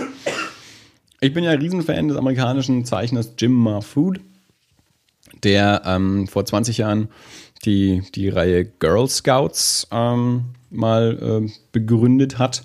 Ähm, ähm, inspiriert und, und auch sehr beeinflusst von Tank Girl. Ähm, gab erst ein paar Mini-Comics, ein paar Kurzgeschichten, dann gab es zwei, ähm, zwei Miniserien, die es im, im Paperback bei Image gibt. Ähm, geht um, um drei so Mädels, ähm, die äh, ja, so ein bisschen ähm, Gras verkaufen und, und sich mit, mit einem großen Konzern ähm, anlegen in der ersten Geschichte der Nike Corporation, nicht zu verwechseln mit Nike, ne? ne? Copyright und so, Nike. Ähm, und ja, also einfach ein bisschen so ein überdrehtes, ähm, witziges Action-Ding, ähm, viel Punkrock und Hip-Hop ähm, und ja, also so ein bisschen, bisschen Comedy, ein bisschen Action und, und so ein, ja, so, so ein Underground-Indie 90er Jahre oder ja, spät 90er Jahre ähm, Ding. Und ähm, jetzt gerade wird ein TV-Pilot äh, davon gedreht seit ein paar Tagen. Also Ron Howard, äh, den wir als Regisseur von so Sachen wie Apollo 13 kennen, ähm, mit seinem Produktionspartner Brian Grazer haben eine neue Produktionsfirma gegründet. Ähm, und eines der Projekte, das die jetzt gerade machen, ist eben ein, einen Piloten von, von Girl Scouts zu, ähm, zu produzieren ob das dann auch wirklich in Serie geht und ob das irgendwer dann auch zeigt, steht natürlich noch in den Sternen. Manchmal werden so Piloten ja auch produziert und niemals gesendet, weil dann irgendwie die Firma schon sagt, mögen wir nicht. Also wir haben hier ja auch schon über den, den Comic Lock and Key gesprochen. Davon gab es auch schon mal eine, eine Pilotfolge, die, die mal auf einer Convention gezeigt wurde, glaube ich, ansonsten nie ausgestrahlt wurde. Oder es gibt von, von Warren Ellis auch mal so eine Comic-Miniserie Global Frequency. Da gab es auch mal einen Piloten, der niemals gezeigt wurde und nie wieder was damit passiert ist. Also das kann Girl Scouts natürlich auch blühen. Aber, wie gesagt, das wird zumindest jetzt gerade mal gedreht und ich bin sehr gespannt, ähm, wie es damit vorangeht und was, was damit dann tatsächlich passiert, ob, da, ob man das auch mal zu sehen kriegt. Und dann das, was jetzt, äh, ich jetzt vor ein, zwei Tagen gelesen habe. Es gibt zwei Veranstalter in Deutschland gerade, die nächstes Jahr äh, Comic Con Germany veranstalten wollen. Also zwei unterschiedliche Veranstalter werben damit, nächstes Jahr Comic Con Germany zu machen. Äh, das wird schon mal nicht hinhauen. Also mindestens einer davon muss diesen Namen wieder hergeben. ähm, und ja, nach dem Vorbild San Diego Comic Con, was ich auch schon schwierig finde, weil die damit nicht zusammenhängen. Also es kann auch gut sein, dass die Original Comic Con schon sagt, ihr dürft euch gar nicht Comic Con Germany nennen, weil da haben wir schon die Rechte drauf. Das wird sich schon rausstellen. Aber eben, ja, zwei unterschiedliche Veranstaltungen in zwei unterschiedlichen Städten, angeblich auch zu unterschiedlichen Zeiten, damit sie sich nicht komplett in die Quere kommen, wollen aber sowas sein, eben so eine Entertainment äh, Convention mit Film, Fernseh, Comic, Entertainment, Spiele, Zeug, wie, wie eben San Diego und, und andere Cons in den, in den Staaten auch. Ähm, mehr gibt es dazu noch nicht. Also die haben wohl beide jeweils schon eine Facebook-Seite. Aber ja, ich konnte jetzt noch nicht irgendwo finden, wann und wo die dann tatsächlich stattfinden sollen. Ich glaube, soweit ist es auch noch gar nicht. Ich bin, bin gespannt, ähm, ob die dann beide passieren oder nur eine oder keine davon und wie die dann tatsächlich aussehen werden und wo die sind und was die machen. Ich persönlich bin ja mal eher ein Freund von echten Comic-Conventions und nicht von so ja, Entertainment-Conventions. Aber ja, mal sehen, was, was meinst, rauskommt. Meinst, meinst du, da gibt es das Potenzial für? Ich meine, wir, wir haben die, die, den Comic-Salon in Erlangen, wir haben das, äh, das Pendant in München dazu. Also in wir den haben, letzten wir haben Jahren. die Gamescom für, für Spiele, die ja auch recht groß ist. Also Ja, aber gerade deswegen glaube ich schon auch, dass das Potenzial dafür da ist, weil es gibt eben mittlerweile einige so ähm, monothematische Conventions, die in den letzten Jahren auch immer weiter gewachsen sind. Dann eben auch sowas wie das Weekend of Horrors. Ähm, also einer, einer der Veranstalter ist ähm, Dirk Bartholomew, der eben auch die FatCon macht, diese Star Trek Convention, der auch ähm, die, die Star Wars Conventions früher gemacht hat und so. Also in den letzten Jahren sind so Themenconventions mehr geworden und größer geworden. Und von daher glaube ich schon, dass wahrscheinlich auch das Potenzial da ist, dann eben so eine Convention zu haben, die das alles ein bisschen zusammenführt. Also die eben, also der Comic Salon ähm, bei uns, also wenn, wenn ich mit zum Beispiel mit meiner Tätowiererin oder so gesprochen habe und ihr davon erzählt habe, sie hatte dann auch immer so eine, so eine, so eine Popkultur-Convention eigentlich im Kopf, weil sie das aus Belgien auch so kannte, wenn sie meinte, naja, und dann rennen da halt auch so irgendwelche Nasen rum, die du aus irgendwelchen Harry Potter-Teilen oder so kennst. Und dann habe ich ihr gesagt, nee, so ist das da halt nicht. Also der Erlanger Comic Salon hat eher was mit der Frankfurter Buchmesse zu tun, Ja. ähm, als eben mit so einer Popkultur-Convention. Also den Anteil gibt es dann natürlich schon auch und der ist auch gewachsen mit, mit Cosplay und, und irgendwelchen Veranstaltungen und, und Spielen und Wettbewerben und so. Aber hauptsächlich ist es doch erstmal, Verlage präsentieren sich und Künstler präsentieren sich. Und so, so, so TV, Fernseh, Kino-Sachen gibt es da ja dann in dem Sinne überhaupt nicht. Ähm, und das ist natürlich das, was für die San Diego Comic Con mittlerweile der Hauptanteil ist, also wo der, der Comic mittlerweile total im Hintergrund ist. Eigentlich geht es nur noch darum, den neuen Marvel-Film und die neue Staffel Game of Thrones oder als die Twilight-Filme rausgekommen sind, das dort alles zu präsentieren, den ersten Trailer für den neuen Terminator oder sonst irgendwas. Und so richtig um, um Comics geht es in dem Moment da ja nicht mehr und eben ganz viel Videospiele und so. Und ja gut, das, das, das kriegst du hier ja auch mit. Also die, die Nerds hier wissen ja auch, was San Diego ist. Und kann ich mir schon vorstellen, dass wenn es so eine Convention hier gut veranstaltet gibt, dass da das Publikum entsprechend auch hingehen wird. Weil ich, ich kenne auch so Leute, die, die sich für diesen ganzen Nerdkram interessieren, aber jetzt gar nicht eben so und auch schon irgendwie für Comic-Themen, aber eigentlich nicht für Comics, sondern die gucken dann halt die Flash-Serie und den Marvel-Film, lesen den Kram jetzt aber nicht unbedingt. Ähm, also ich habe schon Leute erlebt, die, die zu mir gesagt haben, sie sind große Comic-Fans, die auch Comics gesammelt haben. Aber eigentlich waren die nur Illustrationsfans. Die haben die Comics eigentlich nie gelesen. Da kam dann sogar mal der Satz, ja, Comics sind dann halt doch irgendwie so statisch. Ja, dann sag doch nicht, dass du Comic-Fan bist. Du bist ein Fan von schönen Bildern. Das ist ja auch okay. Ja? Aber wenn ich sage, lies mal den Comic, dann, dann sag mir nicht, aber Comics sind halt doch so statisch. Ich schaue lieber die Verfilmung an. So. Und für solche Leute ist das dann, ja. Also das kann schon funktionieren. Also ich bin gespannt. Ich, das war, für mich war das sehr überraschend, weil ich in letzter Zeit, gut, ich habe jetzt auch das, ja, so, so, so News-Sachen in letzter Zeit nicht so arg verfolgt. Und dann bin ich da irgendwie drüber gestolpert. Ähm, Weißt du, in welchen Städten das stattfindet? eben, nee, noch nicht. Noch also nichts. ich, ich glaube, es war noch nichts angekündigt und ich weiß es eben auch. Äh, also ich habe nichts gelesen und ich meinte, es stand auch sowas drin wie steht noch nicht fest. Aber liebe Veranstalter, wir sind Dirk und Andi von Das Alles. und wenn ihr uns, äh, wenn ihr uns Tickets geben wollt, dann erreicht ihr uns per Mail. Oder über die Webseite oder unter Podcast, irgendwas, das alles auf Facebook oder so. Also Twitter, das unterstrich alles. genau. Die E-Mail ist info at das bindestrich alles.de. Ähm, Das bindestrich alles.de ist natürlich entsprechend auch einfach die Website und da sind alle Links zu sämtlichen Möglichkeiten, uns zu kontaktieren. Und wir lassen uns natürlich gerne einladen und machen Hofberichterstatter. Also, genau. Also auch wenn ich jetzt gerade skeptisch klang, aber ich würde es mir anschauen. Unvoreingenommen. wow, Ja, auf jeden Fall. Wir Würden wir machen. moderieren auch ein Panel. machen wir auch. Ja. Cool. Das wird alles. geil. Wir bringen, wir bringen unseren Wein auch selber mit. Genau. Ja, wobei es mit Sicherheit auch egal, in welchen Städten ihr seid, einen Netto geben. Ja, wir trinken ja auch andere Sachen mal. ja. Ähm, ich bin mit meiner Liste durch. Dirk, du meintest, du hast auch noch Nerd News. Ich habe es ja vergessen. Ich glaube, ich hab, ja, du? das war nicht wichtig. Und ich habe gesagt, dann fang du an, du wolltest nicht und jetzt hast du es vergessen. Ja, ich habe es mir nicht aufgeschrieben. Ne, das ist, das ist so die, die tägliche Portion an, äh, an Internetquatsch, über den man halt stolpert. Ja. Aber ich habe echt, ich weiß gerade nicht mehr. Ich habe ein, ich hab ein lustiges Video gesehen von Hunden, die aus Autofenstern gucken. Oh Mann. Willst, du das- das, willst du das in die Shownotes packen oder willst du, das, willst du es uns erzählen und wir können es uns nee, vorstellen? nee, nee, nee, ich hatte auch irgendwas, aber ich krieg's gerade echt nicht mehr zusammen. Tut mir leid. Ja, gut. Ansonsten packe ich es noch in die Shownotes. Quasi nach der Sendung. Ist der Wein jetzt schon alle? Ich habe ja noch eine zweite Flasche da. Aber wir haben schon, wir haben schon lange nicht mehr zwei Flaschen getrunken. Stimmt. Na, die Luft ist so trocken. Ja, wir hier sind drin, zu dritt. Wir Ja, sind zu das dritt. stimmt. Ja, das ist, das ist aber, aber nur zwei, die Wein trinken. Psst. Also gut, wie es ausschaut, sind jetzt so die, die vorbereiteten Themen durch. Genau. Nach noch mal in einer Stunde durchgebracht. Das ist eigentlich ganz okay. Dann können wir jetzt ja zum lockeren Teil des Abends übergehen und äh, Wie noch eine Flasche? Didi äh, noch eine Flasche, wir, Dirk und ich trinken noch eine Flasche Wein und Didi äh, erzählt uns was über die Entwicklung von Kino in Deutschland der letzten, wann auch immer du damit angefangen hast. 300 Jahre? Nein. genau. Also Didi ist, ähm, ja, sag doch einfach mal, genau, du hast, ähm, als wir dich kennengelernt haben, äh, ja, das war letztes Jahrtausend. Ne? Ja, stimmt.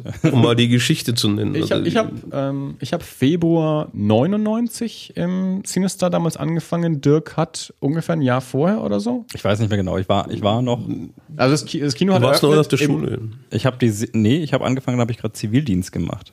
Mit Jan zusammen. Genau. Das Kino hat eröffnet Ende 97. Dezember 97. Ja. Und äh, wie gesagt, ich kam im Februar 99, also irgendwann 98 äh, hat Dirk dort Muss, angefangen. muss Anfang 98 gewesen sein. Ich, Ja, weiß, ich, Januar weiß noch, oder so. ich weiß noch, es war Winter und ich weiß, äh, Jan, also zum, äh, Jan ist ein sehr guter Freund von mir und der hat damals im Kino gearbeitet, der hat noch die Sitze in das Kino reingetragen. Ja. Und ähm, der hat damals am Arsch der Welt gewohnt und ist dort mit dem Fahrrad immer hingefahren und er hat bei mir gepennt und die Kinoschicht dauert ja im Normalfall so bis um drei, kann man schon sagen. Ich glaube, wir hatten auch irgendwann mal so eine Schiene noch, dass wir bis um fünf da geblieben Ja, das sind. war halt bei der Eröffnung. Ganz Da war es ja so, dann ja. gab es noch die Spät-Spät-Vorstellung, die sie unbedingt spielen ja. wollten. Und Freitag, Titanic Samstag. lief dann ja. Ja, gut, Ah ja, Titanic. Ja. Und ich hatte immer das Problem mit Jan, der hat bei mir gepennt und ich konnte nicht schlafen, weil ich hatte halt eine Einzimmerwohnung. Ich konnte mal nicht schlafen. Äh, Also ich, es hat keinen Sinn gemacht, mich hinzulegen, bevor Jan nach, äh, quasi nach Hause kam. Also bin ich häufig nachts ins Kino gegangen und habe ihm noch geholfen, irgendwelchen Kram zu machen. Und ich weiß nicht, ich hab, irgendwann lag ich mal unter ein paar Kinosesseln und habe versucht, einen festzuschrauben. Und dann kam der damalige Leiter dieses Kinos rein und hat sich geräuspert und hat gefragt, was ich da mache. Und ich habe gesagt, ich schraube den Sitz fest. Und dann hat er mich gefragt, ob ich nicht gegen Geld da arbeiten will. Und dann So, so wurde damals noch rekrutiert. ja, so habe ich dann da angefangen. Ich habe gesagt, ja, warte eigentlich nur auf Jan. Ich kann mir auch nützlich machen in der Zeit. Ja, da, so war das.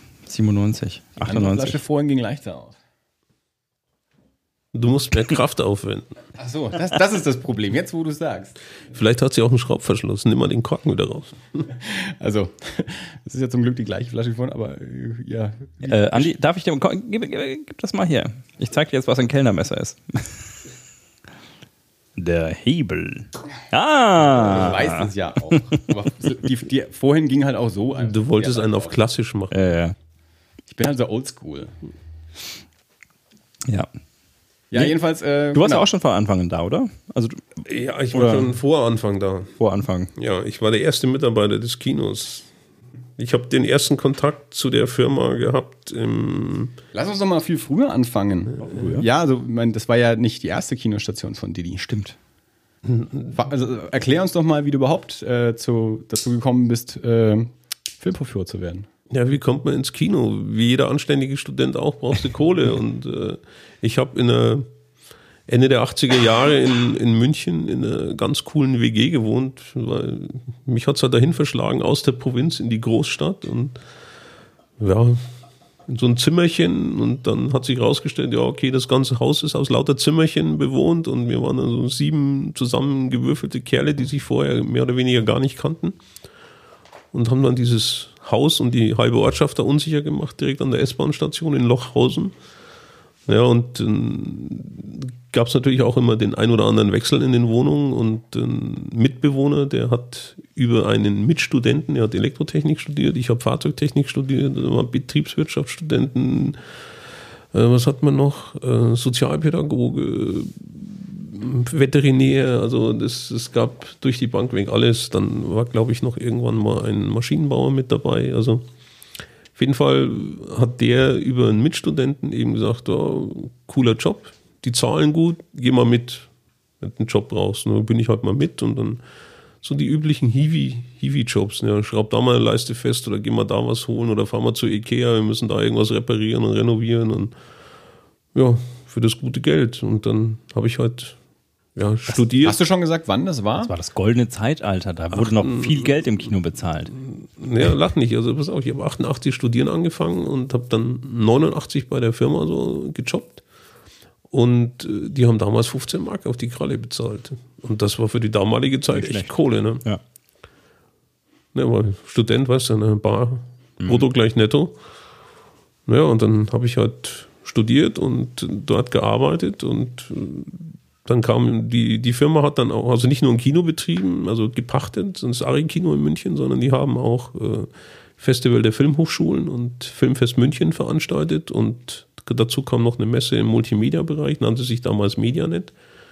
Und dann haben sie halt immer so sogenannte technische Mitarbeiter gebraucht. Also technische Mitarbeiter, der hält mal eine Bohrmaschine irgendwo hin, bohrt ein Loch und schraubt eine Schraube rein, das ist ein technischer Mitarbeiter. Und äh, ja, am Filmfest, das war echt ganz cool und äh, waren immer coole Truppe, weil die besten, also es hat sich rauskristallisiert, für solche Jobs waren einfach geeignet Maschinenbauer, Elektrotechniker. Äh, ab und zu hat sich mal ein Mediziner oder ein, ein Jurist da rein verirrt, aber äußerst selten. Alle anderen Studenten, die haben irgendwie andere Vorstellungen gehabt, was Arbeit angeht oder wie man solche Arbeiten verrichtet. Und deswegen war das immer ein cooler Haufen, wenn, wenn da so 10, 20 Leute da irgendwie so temporär für so eine Firma arbeiten. Naja, und dann hat er mich halt irgendwann mal gefragt, ob ich nicht fest für ihn arbeiten will. Und dann habe ich gesagt, nö, ich bin eigentlich am Studieren. Naja, und parallel zu diesem Angebot oder immer wiederkehrenden Angebot da festzuarbeiten, weil ich halt mehr oder weniger dann über das ganze Jahr immer mal so kleine Jobs gekriegt habe von ihm. Also nicht nur zu diesen äh, wichtigen Veranstaltungen. Ja, hatte ich nochmal das Glück. Äh, wie gesagt, ich habe Fahrzeugtechnik studiert, weil ich war von mir vollkommen überzeugt, dass ich der große Mann bin, der das Auto neu erfindet.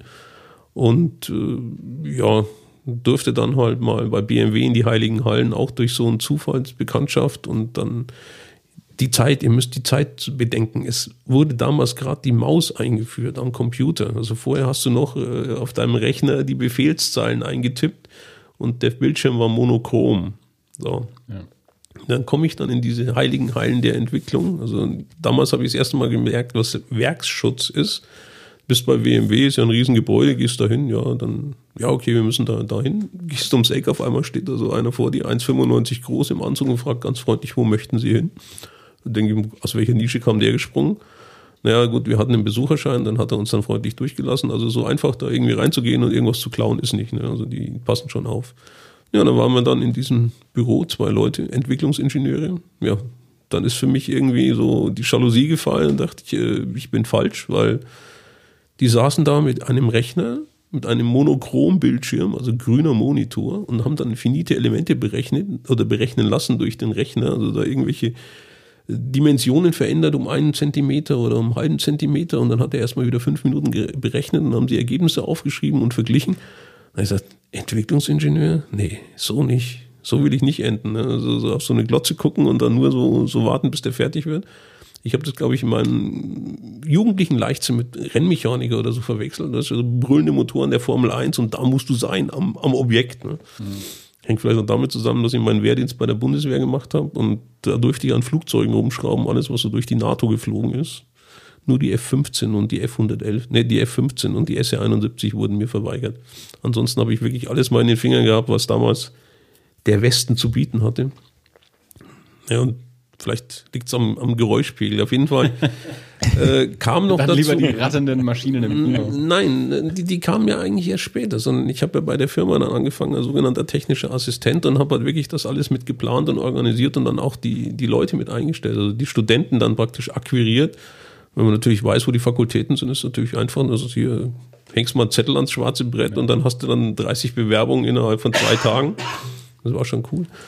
Und äh, das Studium habe ich dann aufgegeben, nachdem ich einmal, ich gebe es offen zu, Elektrotechnik versemmelt habe und musste in die Nachprüfung und dachte mir, oh, das wird schwierig, weil ich habe da immer so ein Problem gehabt mit einem sogenannten Imaginärteil.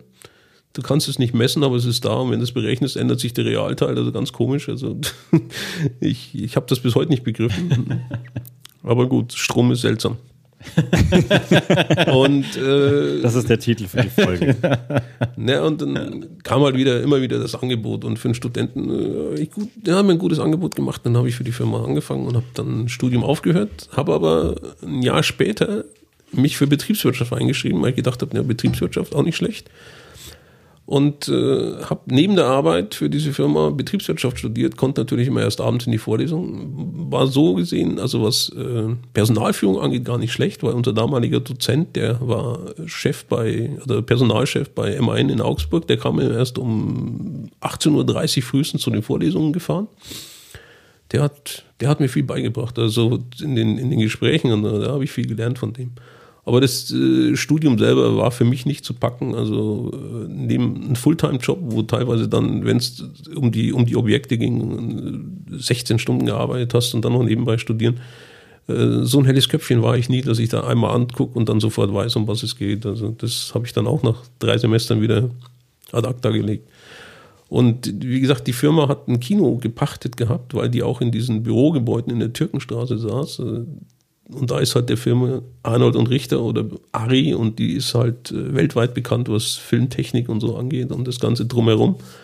Und die haben ein Kino und die Firma, für die ich gearbeitet habe, die internationale Münchner Filmwochen GmbH, hieß die damals, weiß nicht, ob sie noch gibt, aber ich glaube schon, äh, die hat dieses Kino gepachtet, weil der damalige Geschäftsführer von der Firma und äh, Bob Arnold, also einer der, der Inhaber der Firma, die kannten sich gut und dann ist das halt so ein bisschen so unter der Hand gelaufen, wie vieles in München unter der Hand läuft.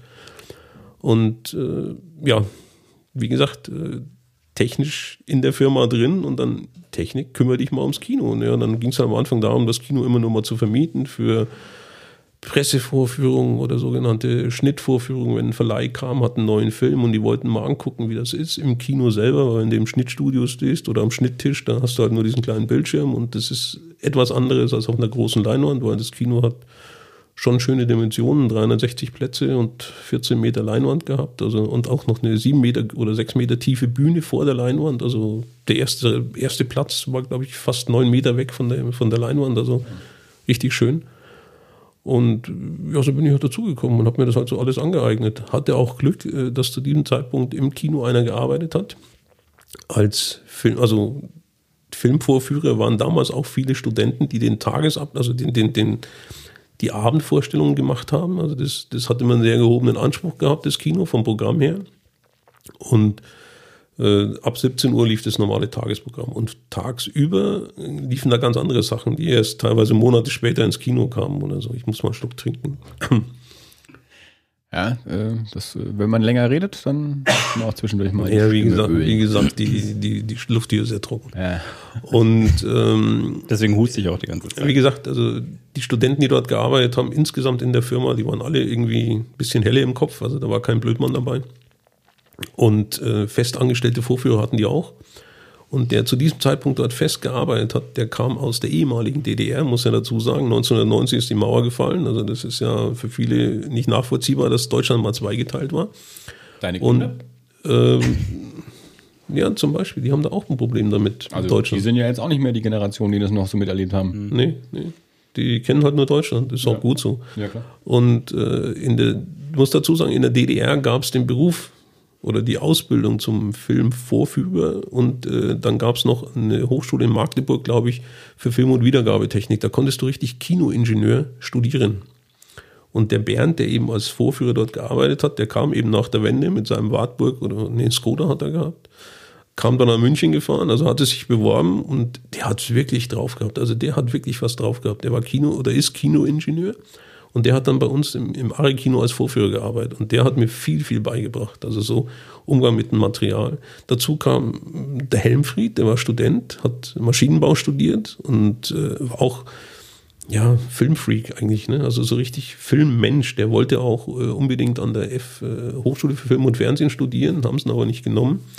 Der hat dann in seiner Diplomarbeit, glaube ich, für Ari so eine so Kameraaufnahme gemacht, also so, so, so ein, ja, das halt, wie soll man das beschreiben? Also ich, ich habe es selber nicht gesehen, aber es ging darum, dass die Kamera praktisch dann bei, beim Benutzen nicht verwackelt oder so. Also so, eine, so ein Kamerastativ, ne? so ein bewegliches hat er konstruiert. Der ist, mittlerweile ist er Kameramann und äh, recht erfolgreich, wenn ich das mitgekriegt habe. Und der war auch so jemand, äh, der Film geliebt hat. Und äh, negativ zum Beispiel, wenn jetzt ein Bildstandtest war von der Kamera, also dann wird halt getestet, wird ein, steht die Kamera am Stativ, dann ist dann dieses Kreuz an der Wand und dann wird das gefilmt. Und dann wird dieses gleiche Negativ, das belichtet wird, um einen Zahn versetzt in der, Kam äh, versetzt in der Kamera und wird nochmal belichtet. Und dann hast du dann äh, dieses Kreuz und wenn das Kreuz ineinander wackelt, dann weißt du, dass die Kamera kein, also nicht sauber steht und dann kann man die nachjustieren. Und solche Bildstandtests dann im, im Kino zu projizieren und zu kontrollieren, ob die Kamera funktioniert, das ist Negativmaterial. Ne? Damit es halt nicht beschädigt wird, arbeitest du mit Handschuhen und staubfrei und so. Und, und so habe ich den Umgang gelernt. Also wirklich von, von nichts rein. Also ich bin jetzt nicht hier irgendwie schon als Schüler im Kino gewesen und habe mir das angeeignet, sondern ich war schon wirklich ein erwachsener Mensch und das war für mich äh, vollkommen neu und diese ganze Technik auch mit dem Ton, der dahinter steht und die Möglichkeiten, fand ich total irre. Also das hat mich echt ja, fasziniert. Da habe ich eine Injektion gekriegt sozusagen. Ne? So, so einmal wie wenn du am Flugzeug geschraubt hast und einmal verbranntes Kerosin gerochen hast, das kriegst du nicht mehr aus der Nase. Und genauso ist es mit, mit dem Vorführen. Wenn du da mal so in, in so einem Kino drin bist, das kriegst du nicht mehr weg.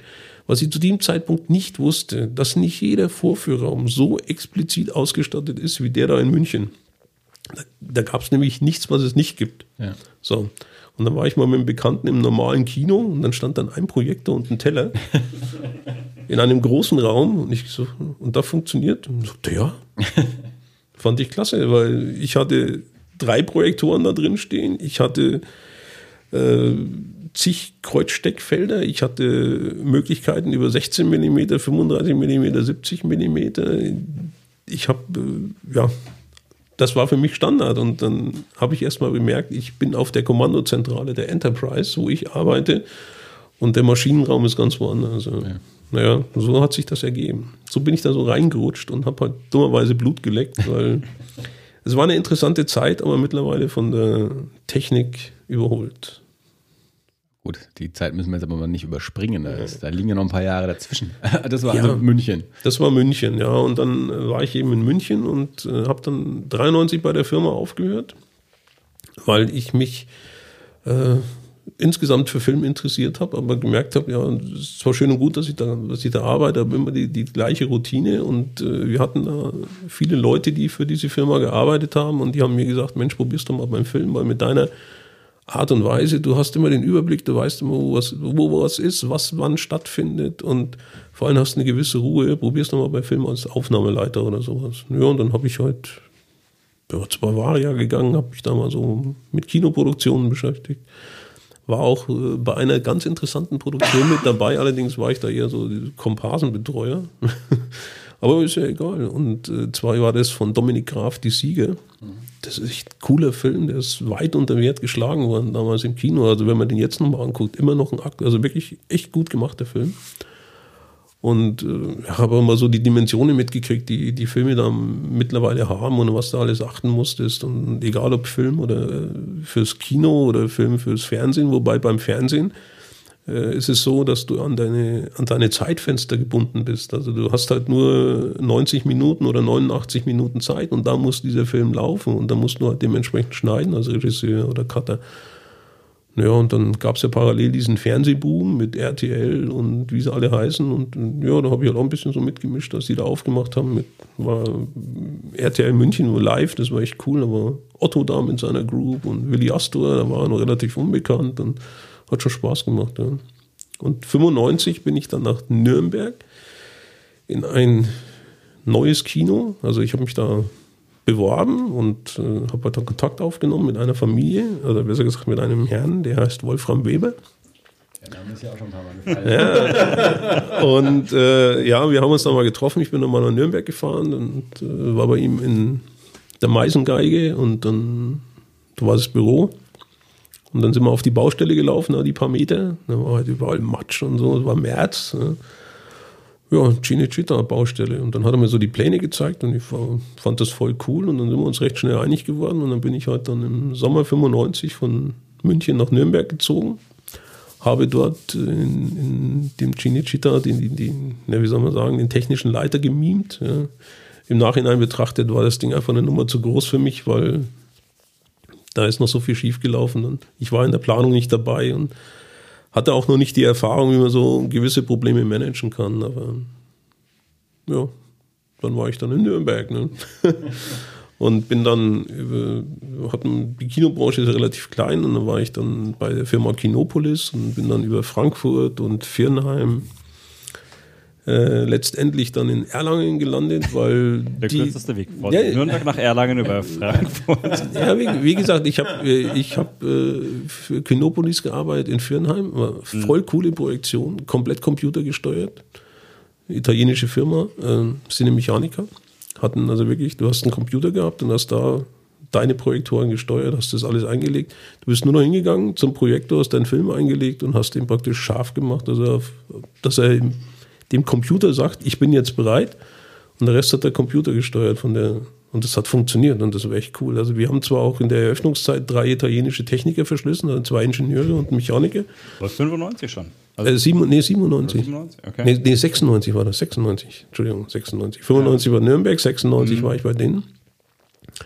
Und äh, ja, 10, Kilo, 10 Kinoseele, 10 mal TAX, also wirklich richtig vom Feinsten. Habe ich vergessen in München. Dolby Digital Toneinführung. Ja. Kam, wie gesagt, ne? Dolby Digital geht nicht, gibt's nicht, also muss das Kino, weil muss damit ausgerüstet werden, okay, aber nicht erst zu den Filmen, die kamen, sondern weil Ari ja eine Firma ist, die auch Filme hergestellt haben im Kopierwerk, äh, kam extra aus England ein Techniker geflogen, hat da was angebastelt an, an einen Projektor, hat einen Laptop daneben gestellt und hat mir kurz erklärt, um was es da geht. Und dann haben die im Kopierwerk die angefangen, die, die ersten digitalen Kopien in Deutschland herzustellen. Und dann haben wir die immer eingelegt und dann durchlaufen lassen. Und dann haben wir immer geguckt, äh, wo liegen die Fehlerquoten. Also war ja für uns alle Neuland. Und das Coole war ja, das war auch ein Monochrom-Bildschirm. Da hast du jetzt nicht gesehen, ist das rot oder grün. Und die haben halt immer im Kopierwerk am Anfang immer gedacht, ja, je höher der Wert, desto besser. Ne? Das war natürlich mal eine Sackgasse, weil die Fehlerrate, wenn hoch ist, ist natürlich schlecht. Ne? War am Farbmonitor, war das dann irgendwann mal rot und es hätte aber grün sein sollen. Oder gelb, die ging gerade noch so. Ne? Aber was lässig war, der erste deutsche Film, der in Dolby Digital ins Kino kam, das war Stalingrad von Filzmeier. Und der wurde genau zwölf, in zwölf Kinos zur Premiere digital gespielt wurden aber 13 Kopien hergestellt, eine in Reserve, falls eine kaputt geht. Und ich habe alle Akte einzeln getestet. Ich konnte die Dialoge bald mitsprechen. aber war eine coole Zeit doch. Und es war auch das erste Kino, das in Deutschland SDDS hatte, also dieses äh, Tonsystem von Sony. Sony Dynamic Digital Sound? Ja, Gott, ich weiß es gar nicht mehr. Das hat meine Mama immer gesagt, SDDS. Huiuiui. Also wenn, wenn, wenn, Sony, Sony Dynamic Digital, ja, Sony Dynamic Digital Sound, stimmt schon. Brauchst nicht nachkontrollieren, stimmt. Hast du richtig gesagt. Wenn, wenn Didi jetzt äh, in den letzten Minuten von, von digitalen Kopien gesprochen hat, redest du nur vom Ton. Also Ja, nicht denn- das, was heute eine Ja, digitale ja. Kopie von einem Also- Film, Film ist, sondern es geht um, um eine Ja. digitale Tonspur auf einem physischen Film. Ja, für die Kinder. Ja, man muss es Also es ist ein, wer kennt noch einen alten Fotoapparat? Geht's ja los, ist auch ein 35 mm Film. Also das ist ein Polyesterband, früher war es Triacetat und äh, irgendwann war es mal Nitro. Äh, Die haben dann immer so gebrannt, das waren immer die gefährlichen Zeiten früher noch. Das ist seit 56 in Deutschland verboten gewesen. Das ist halt so ein, ein 35 mm breites Band und da sind außen Löcher angebracht, diese sogenannten Perforationslöcher und diese Löcher dienen dazu, dass Transportrollen mit Zähnen diesen Film bewegen, sowohl in der Filmkamera als auch im Filmprojektor. In der Kamera ist es negativ und im Projektor ist halt dann das belichtete oder entwickelte Positiv dazu. Ja, und der läuft durch den Projektor durch, das muss man einlegen und es rattert schön laut. Ja. Und da gab es dann irgendwann mal die Revolution im Ton. Ich glaube, nagelt mich nicht fest, ich bin kein Geschichtsfreak, aber 74, glaube ich, kam Stereo ins Kino und 86 gab es dann von Dolby dieses Dolby SR-System, äh, doch Dolby SR-System, also dass man ein sogenanntes Spectral Recording machen konnte. Da gab es dann verschiedene Mikrofone zum Aufnehmen und man hatte einen Raumklang. Und äh, 1993 kam dann endlich der Digitalton, also wo dann das Abfallprodukt aus der Militärtechnik, falls es euch interessiert. Wie so vieles. Ja, ja, stimmt schon. Also die, die Amerikaner haben versucht, äh, ihre Flugsimulatoren für die Piloten richtig echt zu machen und haben halt dann dreidimensionalen Ton gesucht, um auch die Orientierung äh, besser zu machen. Und da hat man eben das menschliche Ohr untersucht und hat festgestellt, oh, das ist ja gar nicht so gut, wie alle denken. Weil äh, irgendwie 65 Prozent oder so der anfallenden Geräusche kommen gar nicht weiter. Also das heißt, 35 Prozent bleiben da und 65 Prozent hast du Verlust. Ja, und mit diesen Verlustraten hat man dann digital experimentiert und dann kam irgendwann Dolby Digitalton auf den Markt, weil Dolby war die Firma, die mit dem Militär zusammengearbeitet hat und die haben halt ihr, ihren digitales Signal auf den Perforat oder bei der Perforation untergebracht. Dann gab es noch DTS, Digital Theater Sound, die hatten dazwischen noch äh, eine sogenannte, einen Time-Track praktisch drauf kopiert auf den Film der mit einem Lesegerät abgetastet wurde und parallel dazu lief halt einfach ein CD-Laufwerk und hat dann immer gesagt, hier bin ich und äh, die CD hat praktisch den Ton dann zugeliefert. Und bei Sony war es dann so, die haben ganz außen am Film beide Seiten belegt, hatten wesentlich mehr Material, hatten auch zwei Kanäle mehr und wesentlich mehr Dynamik. Also da hat schon richtig gewumst im Kino. Ja.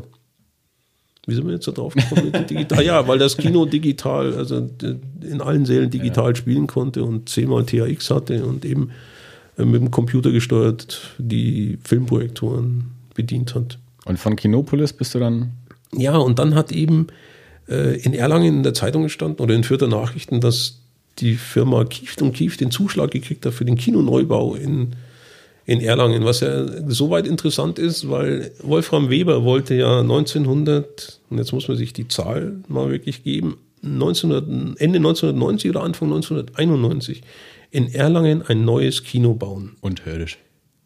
Bitte? Unterirdisch. Nee, nee, ein neues Kino, ein großes, also wirklich ein, das erste das wäre Mhm. das erste Multiplex in Deutschland gewesen, hätte man ihn gelassen in Erlangen. Aber Und dann gab es ja auch mal Pläne, dass er beim Manhattan unterirdisch unter der Kreuzung noch weiterbaut. Naja, weil der Tiefbau hat ja Erfahrung gehabt hier in, in, in Nürnberg, das geht ja dann, aber äh, man hat in Erlangen gesagt, nee, will man nicht haben. Komischerweise hat man jetzt die Arkaden dahin gepflanzt, da wo das Kino stehen könnte. Ne?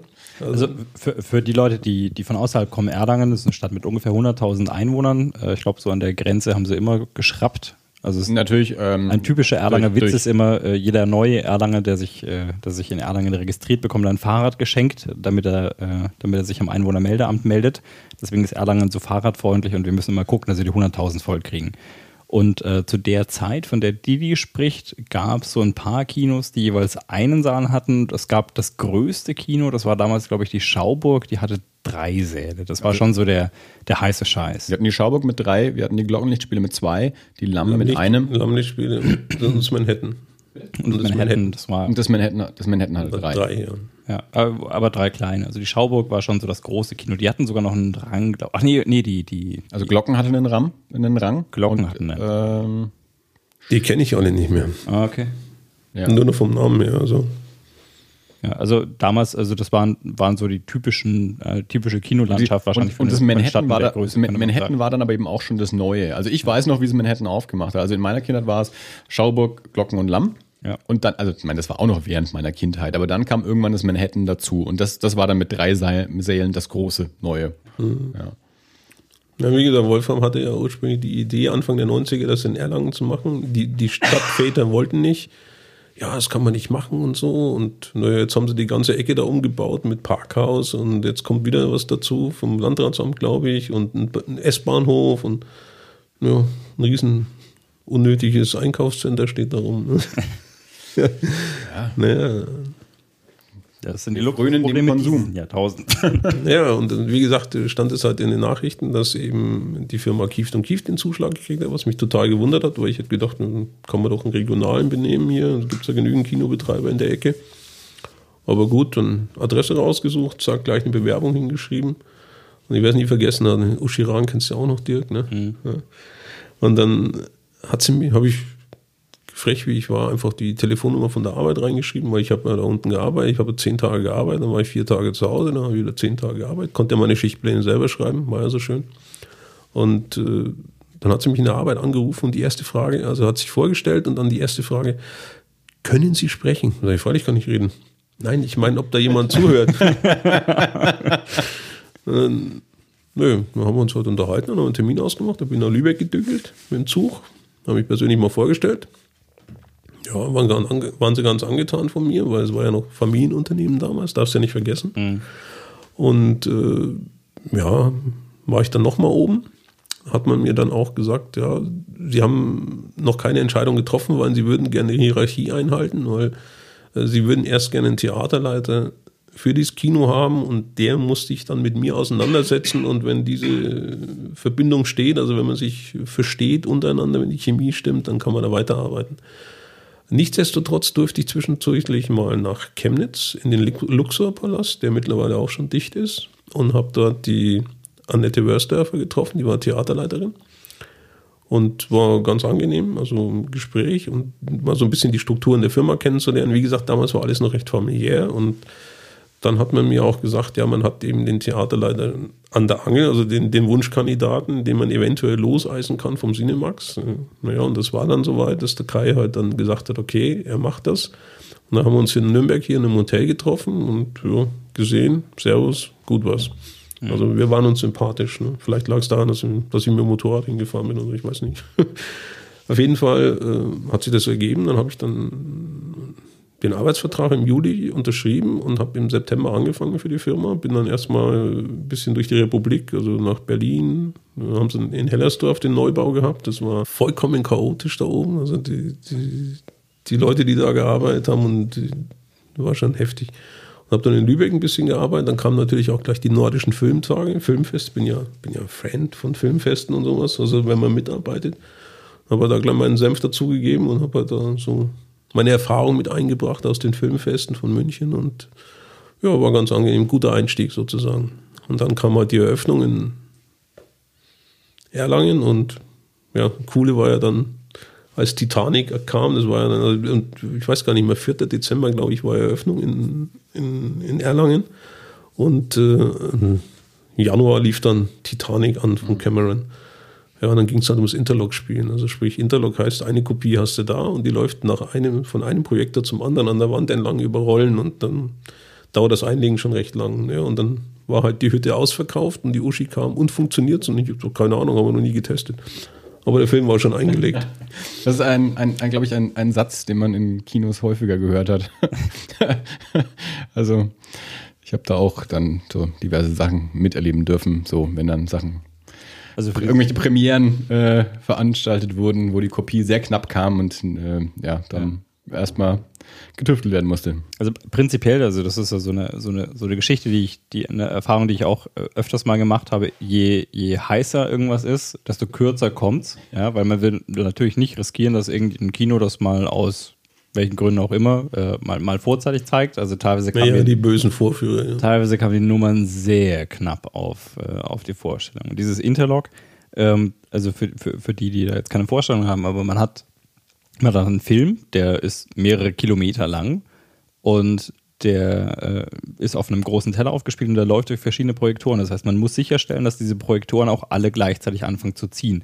Die erste, eine der ersten Sachen, die ich gelernt habe, glaube ich, als ich angefangen habe, in der Projektion zu arbeiten, war, wir arbeiten hier mit Polyester. Der Film ist aus Polyester. Früher war das was anderes. Das ist Ja, gerne mal gerissen. Zitat, ja. Ja, mit Polyester kannst du ein Auto abschleppen. Ich glaube, das war, das Das war, war so meine- eine Aussage, die du mal irgendwann gemacht hast. Pass auf deine Finger auf, weil mit Polyester, da kannst du ein Auto abschleppen.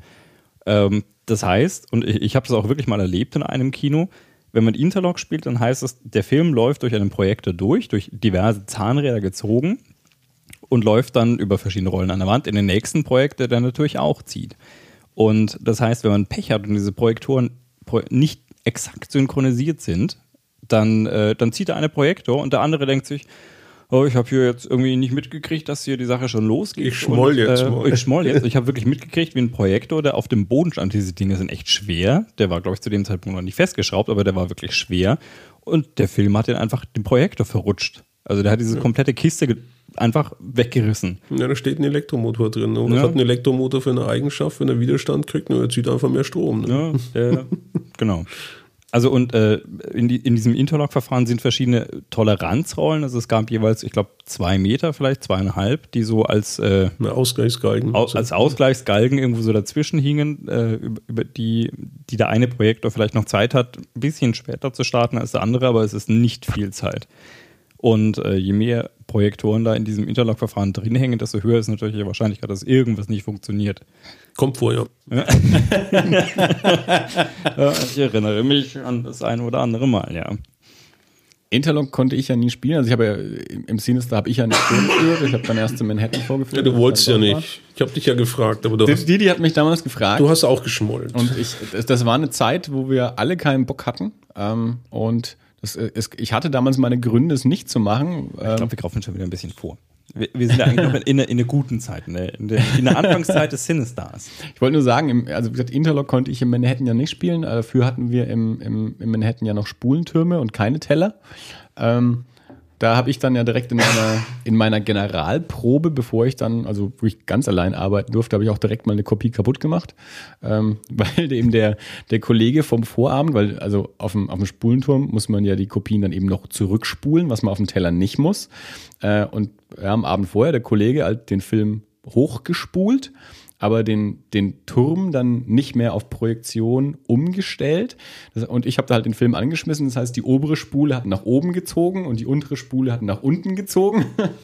und irgendwann mit einem Film hat es dann halt nicht mehr so funktioniert. da war dann alles ein bisschen äh, ja, zerkrüppelt. Da musste man ein ganzes Stück rausschneiden. Zum Glück war das der letzte oder vorletzte Abend, wo, wo die Kopie lief. Ja. Das war früher bei den Tellern auch nicht anders. Da musstest du den nämlich einstellen. Das war nur, also als 97 dieses Kino aufgemacht hat, das war wirklich Stand der Technik damals. Ne? Und diese, wir waren ja das erste Kino mit, das diese Infrarot-Einsteckeinheiten gekriegt hat, wo du nur reingesteckt hast und die Elektronik gesagt hat, okay, jetzt passiert da und da das und das. Und ich weiß noch, die ersten 12, 14 Monate ich, habe ich gut mitentwickelt für die Firma, die das Ja. da eingebaut hat und habe halt immer meinen Senf dahin geschrieben per Fax oder habe sie angerufen, was nicht richtig funktioniert. Und ich glaube, wir haben 12 oder 14 Updates gekriegt mit, also Elektronik-Updates, bis es dann so richtig gelaufen ist. Und den wollte ich nur mal erwähnen. Also, Ja. Nicht nur die- nicht nur die Spulentürme, sondern auch die Teller haben dann- Aber das ist eben, das ist eine Technik, mit der ich nicht gearbeitet habe. Also ich hatte im, im Manhattan da so den Sprung Spulentürme und dann später Digitalprojektor und so ja, den hattest du vor mir, ja. und, und ja, wir waren, da, Manhattan war damals das erste Kino in Erlangen mit einem Digitalprojektor. Ähm, und, und Teller habe ich nie gespielt. Ja.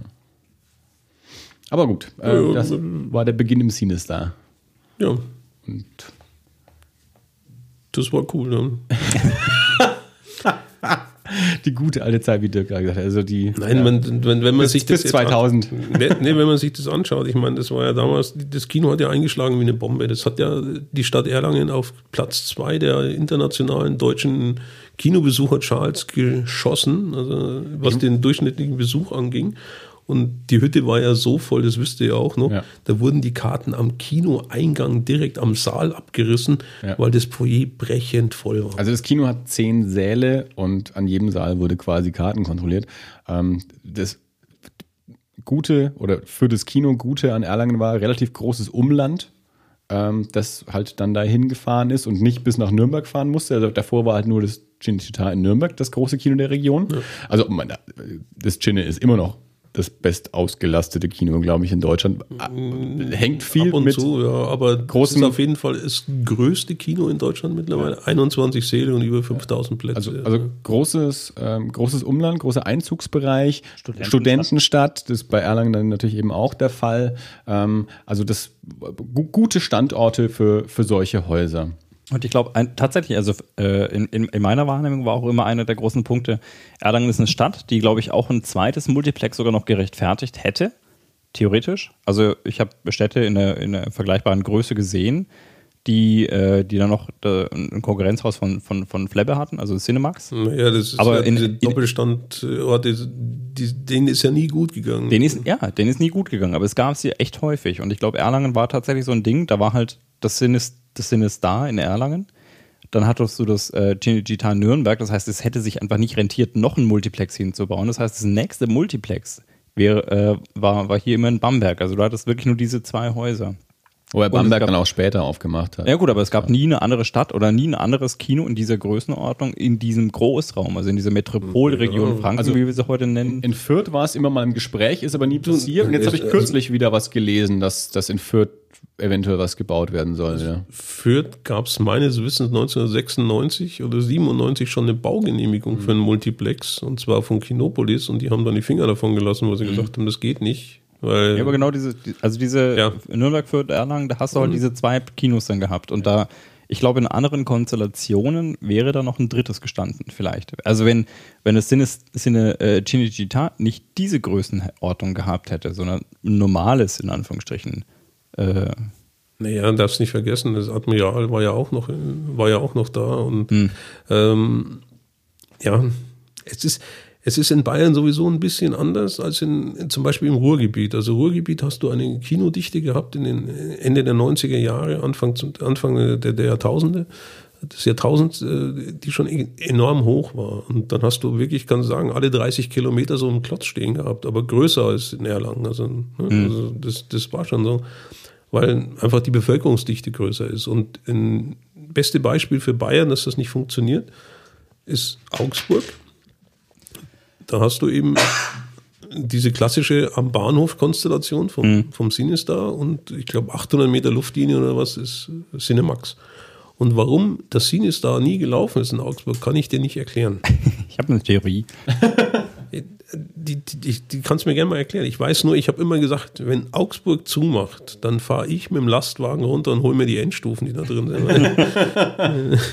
die Technik war echt cool. Also die, die, das, das, die hatten die gleichen Lautsprecher wie wir, aber einen wesentlich schöneren, wärmeren, voluminöseren Klang, weil einfach die Endstufe, die dieses Signal aufbereitet, wesentlich besser war. Ja, aber die haben Jahre nach uns aufgemacht und hatten Steckmatrix. Ja, weißt du, das, das ist so ein Politikum, wo ich nicht verstehen habe. 40 Kilometer oder 60 Kilometer weg von Germering, wo die Firma Kinoton ihren Hauptsitz mhm. hat. Nee, dann nehme ich die aus Kiel. Nur um denen zu zeigen, ihr seid zu teuer. Also das ist so schwachsinnig. Die Mini-Steckanlage. Ja. ja. Also kurz, äh, vielleicht, vielleicht zur Erklärung. Äh, es gibt, es gibt eine sogenannte Matrix. Ähm, nicht zu verwechseln mit dem Film. Matrix. Nein, nicht zu verwechseln mit dem Film Matrix. Die gab es früher. Ähm, die ähm, einem hilft, das den, den Ablauf eines Films ein bisschen zu steuern. Das heißt, man kann ähm, sich das vorstellen, so ein bisschen wie eine Excel-Tabelle. Also man hat Zeilen und man hat Spalten und man äh, die, wobei die Zeilen quasi den, den zeitlichen Ablauf ein bisschen darstellen. Das heißt, es, es wird erst Zeile 1 ausgeführt, dann wird Zeile 2 ausgeführt, dann wird Zeile 3 ausgeführt und ich kann jeweils verschiedene Aktionen okay. festlegen. Also ich kann zum Beispiel sagen, Vorhang geht auf ähm, oder, oder, oder, oder Format, Bildformat wird gewechselt, das heißt, der, der, ähm, der Revolver mit den, mit den Objektiven wird gedreht, oder das Licht geht an, oder das Licht geht aus, oder das Licht wird gedimmt, also verschiedene Aktionen dieser Art. Und äh, in dieser Matrix lege ich quasi fest, ähm, wenn ein Impuls kommt, irgendeiner Art, der kann manuell sein, weil jemand auf einen Knopf drückt, oder zum Beispiel, weil ich auf den Film, wir reden ja immer noch von diesem 35 mm Film, man hat da so kleine Metallfolien draufgeklebt. Irgendwo gab es einen Lese, einen Laser an, an, am Projektor und wenn diese Metallfolie durchgelaufen ist, hat er so einen Impuls an, diesen, an diese Matrix geschickt. Das heißt, die hat gesagt, okay, hier ist eine Metallfolie vorbeigezischt, nächste Zeile ausführen. Und in der nächsten Zeile stand dann halt, mach den Vorhang auf, mach das Licht auf halb stark, weil jetzt kommt die Werbung. Was denn? Halbstark. Oh, Baby, Baby, halbstark. Ach, ihr seid doof. ähm, Ja, kannst auch halb hell und halb das, dunkel sagen. das, das passt macht halt auch. diese Matrix. Und als ich angefangen habe, in der Projektion zu arbeiten, war das halt für mich State of the Art. Ja, also das war so, ja, mit dem, das scheint so im Moment-Stand der Technik zu sein. Und das war halt ein elektronisches Teil. Das heißt, So ging es mir in München. ja, das war so eine Platte mit, mit LEDs und man hat quasi über, über, über verschiedene Knöpfe einfach festgelegt, okay, ich gehe jetzt in Zeile 1 und dann kann ich sagen, ich möchte, dass hier dieser, jener und welcher Befehl ausgeführt wird. Und dann gehe ich in Zeile 2 und da wird dieser, jener und welcher Befehl ausgeführt. Und so konnte man den Film durchsteuern. Das heißt, im Prinzip konnte man das soweit automatisieren, auch mit, mit, mit Countdowns versehen. Also ich konnte zum Beispiel sagen, ich möchte, dass der Befehl ausgeführt wird und dann wartest du fünf Sekunden und dann fährt das Licht erst runter. Also man konnte das auch so ein bisschen automatisieren. Theoretisch hat es gereicht, auf einen Knopf zu drücken und der hat, dann hat diese Matrix alles angesteuert. Also von mach den Vorhang auf, mach das Licht aus, mach die Tür zu, da ist dann so ein Magnetschalter angegangen. Bis zum Ende des Films. Bis zum Ende des Films, genau. Da fuhr das Licht dann wieder so sukzessive hoch und äh, irgendwann macht es den Vorhang dann wieder zu, schaltet den Projektor wieder auf, äh, auf den Objektivrevolver für die Werbung für den nächsten Film und dann war quasi gut. Das ist so eine Matrix. Und ich kannte die als ja, mit LEDs und ich programmiere das. Teil. Speicherbar für verschiedene Programme. Und Genau. So, ne? Und dann haben wir irgendwann später ein neues Kino aufgemacht und dem neuen Kino war dann auf einmal so ein, so ein Stecksystem mit. Ich muss da so, so ein kleines mini ich muss da so einen Knubbel reinstecken, quasi mit einer Pinzette schon fast, Ja. um, äh, um, um festzulegen, welche Befehle wann kommen und irgendwelche Kontakte zu schließen. Und das war irgendwie so ein, das war schon damals fast Retro. Ja, das war, also die, die Matrix, die in Erlangen war, das ist ja nichts anderes wie eine Steckmatrix, nur halt auf elektronischer Basis mit ICs oder mit Relais dahinter. Mit Elekt- macht ja Sinn. ja, aber das war, jetzt kommt ja der Clou, das Ding kommt ja aus Australien. Mhm. Habe ich das erste Mal gesehen, 96 in, in Mannheim beim Planken Kino. Also das war das erste, übrigens das erste Cineplex in Deutschland vom Spickert. Und die haben die nagelneu gekriegt, nannte Mhm. sich CA91 oder sowas, hieß das Ding, glaube ich. Und kam eben von Pennywise aus Australien. Und Kinoton hat dann mit einem geschickten Schachzug, weil die auch in Down Under gut vertreten sind, sich die deutschsprachige Vertretung gesichert in Europa mit eben Monopolstellung auf, ich weiß nicht, zwei oder fünf Jahre oder so. Und haben das dann unter EMK verkauft, als ihr eigenes Ding. Die haben das dann auch noch weiterentwickelt. Und ja, man konnte schon viel damit anstellen. Man konnte die auch durch Tastaturbefehle, konnte man die auch umprogrammieren und so. Und das war ganz interessant. Ja. Ja. Rumspielen. So. Ja. Und jetzt sind Okay. wir. Kurzer Exkurs äh, zum Thema Matrix. Wenn Jetzt wir jetzt noch nicht verloren haben mit dem ganzen Technikbau. Ich versuche das nachher alles ein bisschen durch, durch die Shownotes äh, noch, noch, noch zu erklären, falls ihr da weitere, weitere Informationen sucht. Ansonsten könnt ihr uns natürlich auch gerne in die Kommentare schreiben. Ich bin äh, begierig darauf, die Fragen zu beantworten. Ja, du kannst dich auch an mich wenden, meine Telefonnummer hast du ja. Stimmt. Auf sozialen Medien bin ich noch nicht vertreten, weil ich komme aus dem letzten Jahrtausend. Also wir machen demnächst eine Chat-Selbsthilfegruppe für Kinotechniker auf. Selbsthilfegruppe. ja. So, Tragt mich in mein Auto, ich fahre euch alle heim. danke. So, haben wir es jetzt oder kommt Ja. noch was? Trink, Trink noch einen Schluck. Herrgott. Danke fürs Husten triggern. So, Ja. ich bin wieder da. Das wird lustig. Ich bin gespannt auf die Folge, wenn ich sie anhöre. Oh ja. Ich habe mir schon so viele Edit-Marks gesetzt, um meinen Husten rauszuschneiden, zumindest soweit es möglich ist. Oh, Echt? Will dir das antun? Ja. Naja, bin Ja, ich habe gespannt. ich hab diesmal noch eine Woche Zeit. Stimmt.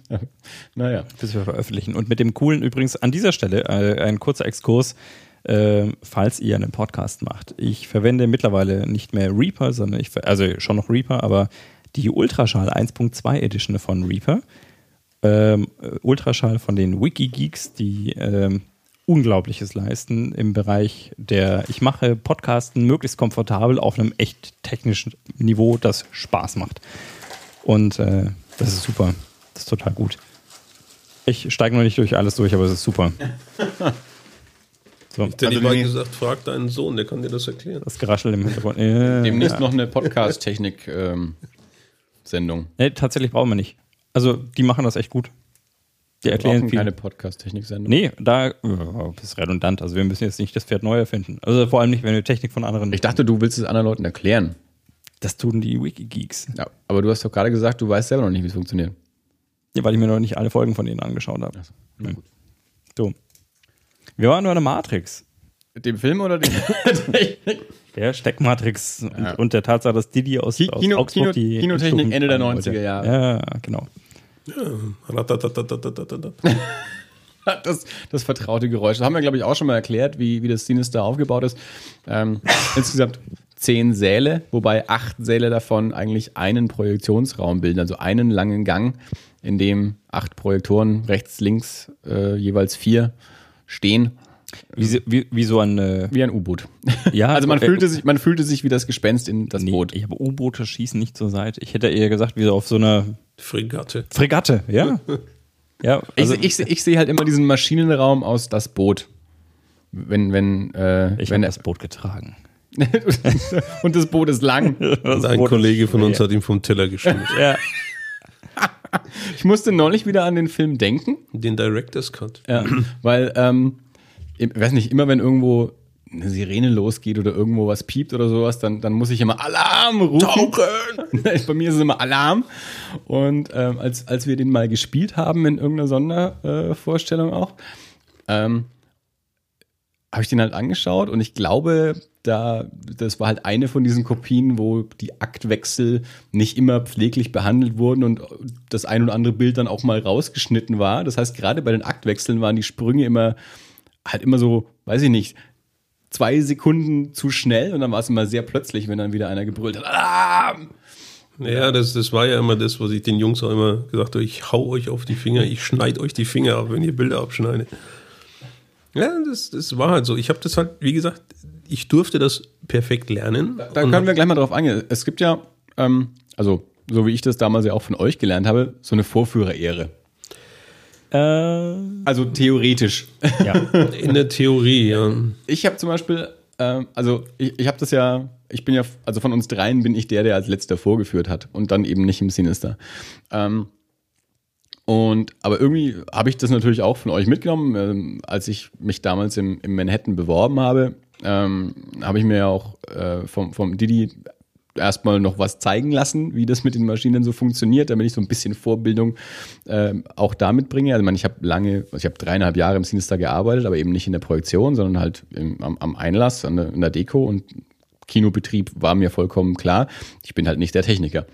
Ähm, aber da habe ich natürlich schon auch irgendwie was, was, was mitgenommen. Und nachdem ich ja auch bevor ich im Kino gearbeitet habe, ein Filmfan und äh, Cineast war, habe ich natürlich auch irgendwie ein bisschen einen Sinn dafür, wie in meinem, in meiner Vorstellung Kino ablaufen sollte. Und wann immer ich in den, in den Folgejahren im, im E-Werk-Kino war, und das E-Werk-Kino ist ein schönes, kleines, ähm, gut gemeintes, was böse klingt, Kino, das aber halt auch hauptsächlich von aus studentischen Aushilfen ähm, geschmissen wird, die äh, nicht die gleiche Ausbildung genossen haben wie wir jetzt halt hier, ja. Und immer wenn ich dort im Kino war und es ging das, ja, halt auch die Sports die Trailer los, die haben es niemals geschafft, den Bildstrich richtig einzulegen. Es war immer die halbe Leinwand halt irgendwie projiziert und dann wird halt nachjustiert, dass das Bild auf der Leinwand ist. Und das, da habe ich mich immer drüber aufgeregt, weil ich immer auch gesagt habe, verfluchte Scheiße, gibt's hier keine anständige Vorführerehre mehr, ja, wenn der Film startet, dann stimmt der Bildstrich und das komplette Bild ist auf der Leinwand und es ist nicht irgendwie verschoben. Das hat dort nie funktioniert.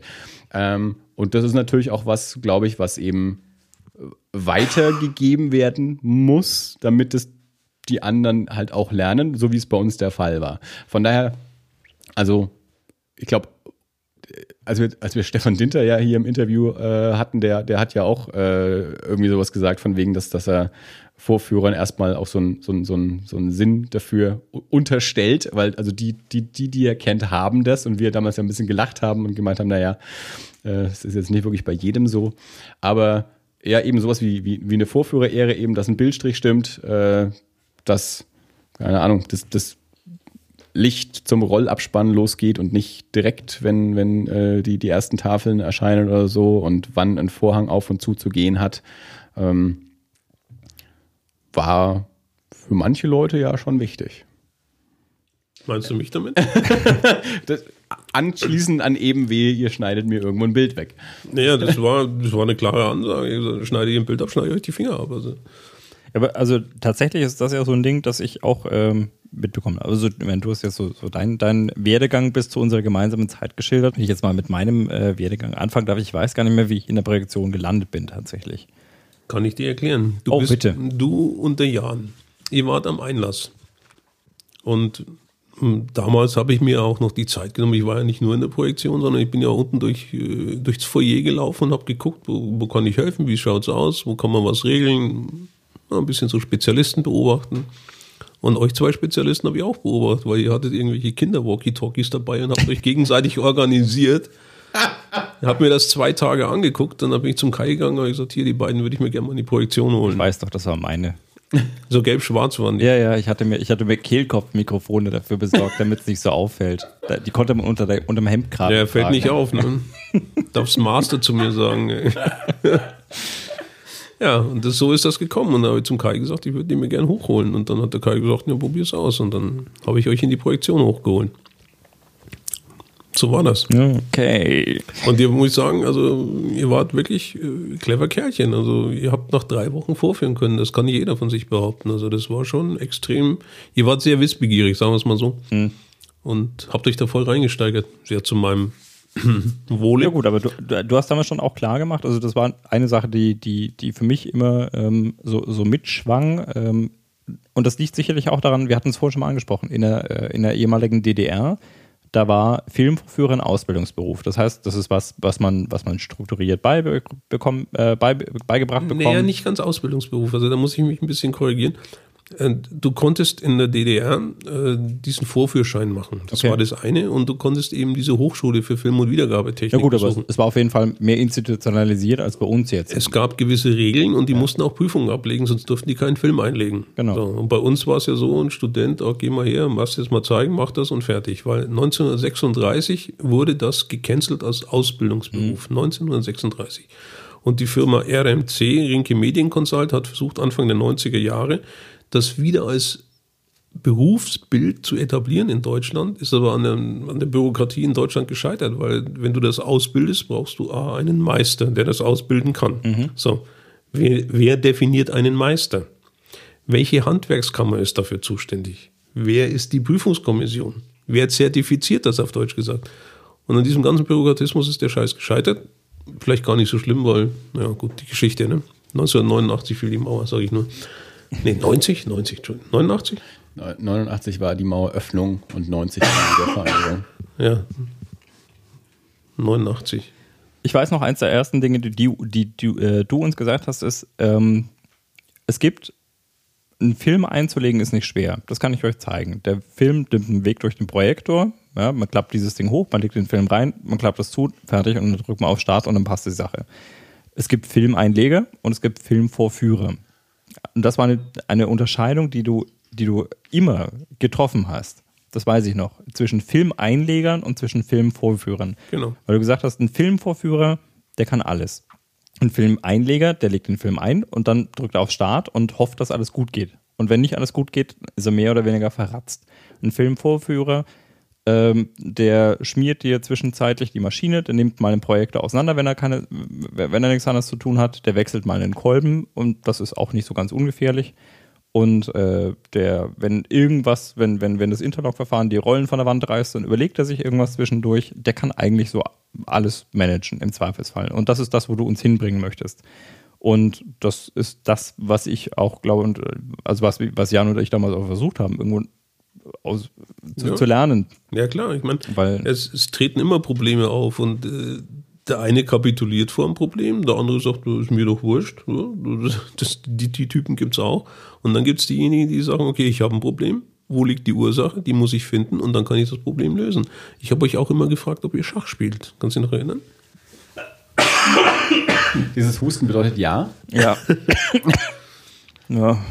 Ja, weil gewisse Sachen, die auf den ersten Blick vielleicht nicht logisch erscheinen, aber trotzdem im Nachhinein ihren Zweck erfüllen, wenn man die ganze Sache mal weiterführt. Und das ist halt immer so falscher Aktionismus oder sowas. Oder ich, wir haben ja einen Arbeitskollegen gehabt. Und du darfst alle Namen aussprechen, wir haben sie hier wahrscheinlich schon genannt.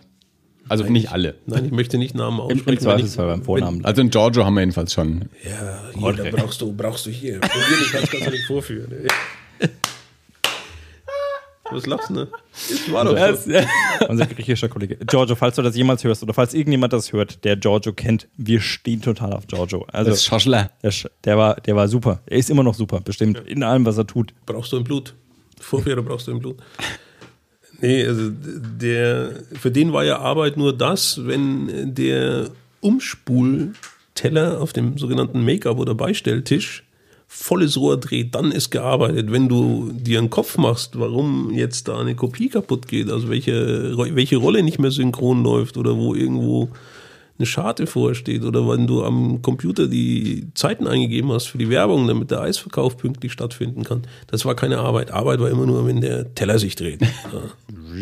Und je schneller, desto besser. Und deswegen äh, haben wir auch viele, viele unschöne Kopien vorführen müssen, wenn ich immer Urlaub hatte oder sowas. Oder wenn ich jetzt gerade nicht an einem Mittwochabend Dienst hatte. Und es hat mir dann, wenn ich dann einen Tag später oder am Wochenende das Ergebnis gesehen habe, immer die ja, die paar Haare, die ich noch habe, zu Berge stehen lassen. Weil ich hatte für mich schon einen gewissen Anspruch. Das sieht man auch daran, wir haben Titanic 36 Wochen gespielt und da ist der Kopie fast nichts angesehen. Dann haben wir die raus aus dem Programm und zwei Wochen später haben wir wieder ins Programm genommen, diesen netten Film. Dann kriegen wir eine Kopie und die war ja nur noch grün und hässlich. Ich habe mich so geärgert, echt. Aber gut, das ist jeder so, wie er meint. Kurzer Exkurs an dieser Stelle wieder, wenn man dem Polyester, äh, mit dem Polyester nicht, nicht, nicht sorgfältig umgeht. Das heißt, wenn man zum Beispiel die, äh, die Kopie nimmt, also wir, wir reden hier von, von Farbe, die auf Polyester aufgebracht ist, Ja, in drei Schichten. In mehreren Schichten und äh, die kriegt man natürlich auch wieder runter mit entsprechender Mechanischer Kraft. mechanischer Kraft. Ja. Diese mechanische Kraft kann beispielsweise darin bestehen, der Film ist aufgewickelt auf eine, auf eine Rolle und ähm, ist mehrere Kilometer lang. Insbesondere Titanic ist mehrere Kilometer lang und dementsprechend auch schwer. Äh, warte mal, ich habe das, glaube ich, mal ausgerechnet. Es waren 184.000 einzelne Bilder und 5.600 Meter mit Werbung. oder? Also man, man, Könnte hinhauen, ja. ja, also 35 Millimeter Film, ich glaube 35 Millimeter ist er breit, 24 Millimeter ist er hoch. Der Film läuft mit Mhm. in der Regel, wenn man es äh, korrekt macht, 24 Bildern pro Sekunde. Das heißt, äh, 24 mal 24 äh, mal. Nee, 2,2 Sekunden sind ein Meter, kannst du rechnen. Ja, okay. Ich habe irgendwann mal ausgerechnet, so 90 Minuten ungefähr dreieinhalb Kilometer, glaube ich. Ja, oder kommt sowas, ungefähr ja. hin. ne? Also 20 Minuten. Bei, einem, bei einem Breitbandbild, ja. Also so ein Ding wiegt eine Ecke. Ja, das kann Bild man ist sagen. egal, das ist ja nur oben und unten schwarz abkaschiert. Die, die, die Höhe ist ja immer die gleiche. Also. Ich kann aus meiner persönlichen Erfahrung sagen, mit verschiedenen Filmvorführern, äh, man muss ja so einen Film auch mal von einem, eine, einem Projektor in den anderen bringen und man hat nicht über den äh, Luxus wie in Erlangen, dass man, äh, dass Auf man einer Ebene das transportieren die kann. meisten äh, innerhalb von einer Ebene und vor allem ohne Publikum transportieren kann. Gerade wenn man einen großen Film durchs Foyer trägt, wo vielleicht auch Mädels unterwegs sind und wo man sich in dem Moment, weil wir sind ja im Privatklamotten unterwegs, als Filmvorführer outet, indem man mehrere Kilometer Film mit sich rumträgt, dann versucht man das cool zu machen. Ja, und ich gebe zu, ich habe durchaus auch ab und zu den einen oder anderen Film versucht, nicht, nicht in erster Linie vorsichtig, sondern auch lässig zu tragen. Ach, du meinst das mit einer Schulter? Also es gab Filme, die waren so locker, die- die waren so locker wie, wie die, die konnte man nur auf einer auf einer Pappplatte tragen und da war nichts mehr mit cool, aber es gab auch Filme, die konnte man sich mal einfach irgendwo drüber werfen oder unter den Arm klemmen, mehr oder weniger. Und dann läuft man Gefahr, dass was runterfällt. Ich glaube, ich habe eine Kopie in, in der Zeit meiner Vorführung fallen lassen. Und dann, dann stellt euch das vor wie eine Luftschlange mit drei, vier Kilometern Länge und die möchte man wieder in den Originalzustand zurückbringen.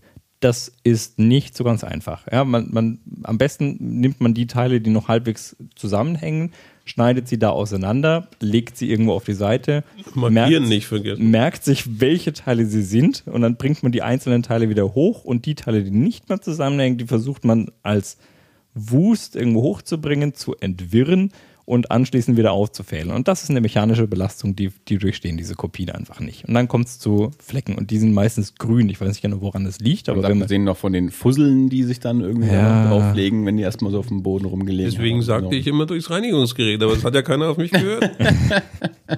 Also ich, ein, eine der Filme, an die ich mich noch erinnere, war Die Tochter des Generals mit John Travolta, der gleich in der ersten Woche so dermaßen einen Laufstreifen, also solche Kratzer auf der Kopie hatte über mindestens einen Akt.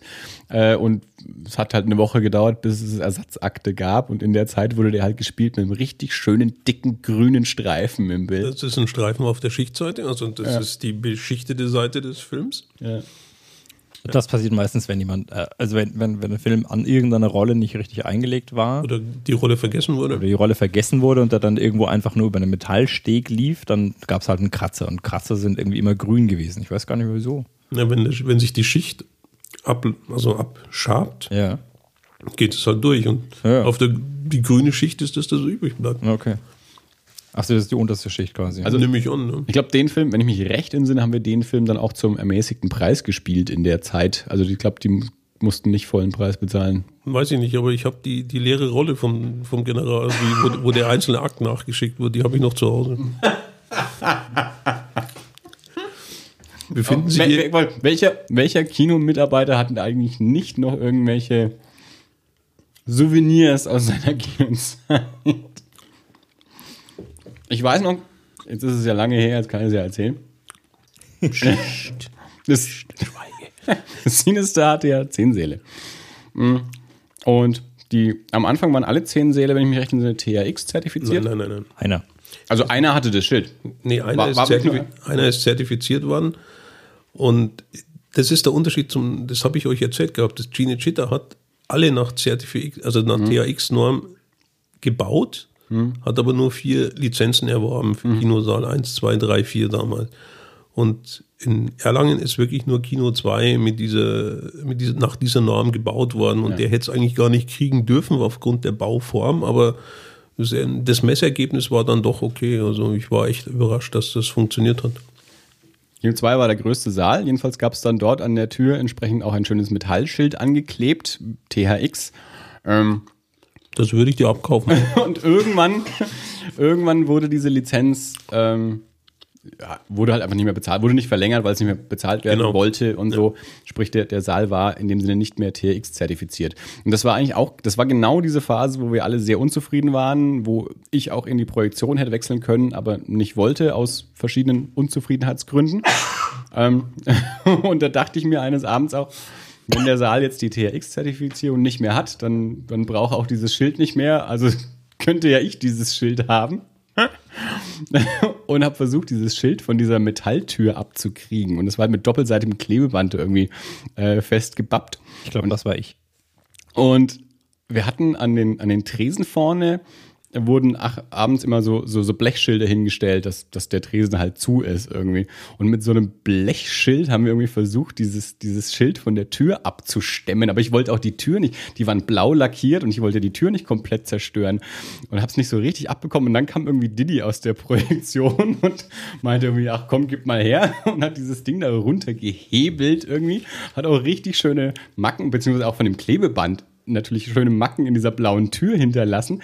Ich habe das Schild eingesteckt und habe das mit nach Hause genommen und dachte mir, irgendwann muss einer was sagen. Irgendwann muss einer was sagen. Nö, eine Woche später wurde diese Tür lackiert und es hat niemals jemand was gesagt. Und dann, das war glaube ich, weiß ich nicht, ein halbes Jahr oder ein Jahr später oder so und ich hatte Geburtstag und Dirk war bei mir. Und ich habe dieses Schild in meinem Schrank versteckt wie irgendwas.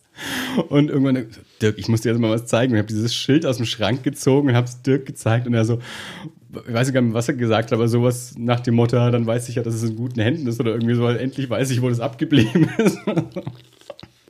Ja, das, ähm, das habe ich dann auch, also nachdem ich mich irgendwann getraut habe, das aus meinem Schrank auch rauszulassen, hatte ich es immer so schön, schön präsentiert in meinem Zimmer auch stehen und ja, gut, hier schaut es ein bisschen chaotisch aus, aber irgendwo in so einer Kiste ist dieses Schild auf jeden Fall auch noch. Und aus dem Manhattan habe ich noch ein, noch ein Dolby Digital, so ein Plastikschild. Das war nirgendwo angebracht, das lag einfach nur so rum. Das habe ich, das war dann so mein, mein Abschiedsding, dass ich das noch eingepackt habe. Also wenn du das THX-Schild nicht brauchst, ne? Also äh, beim nächsten Umzug in ein paar Monaten werde ich das sicherlich wieder finden. Im Moment kann ich nicht sagen, wo es ist.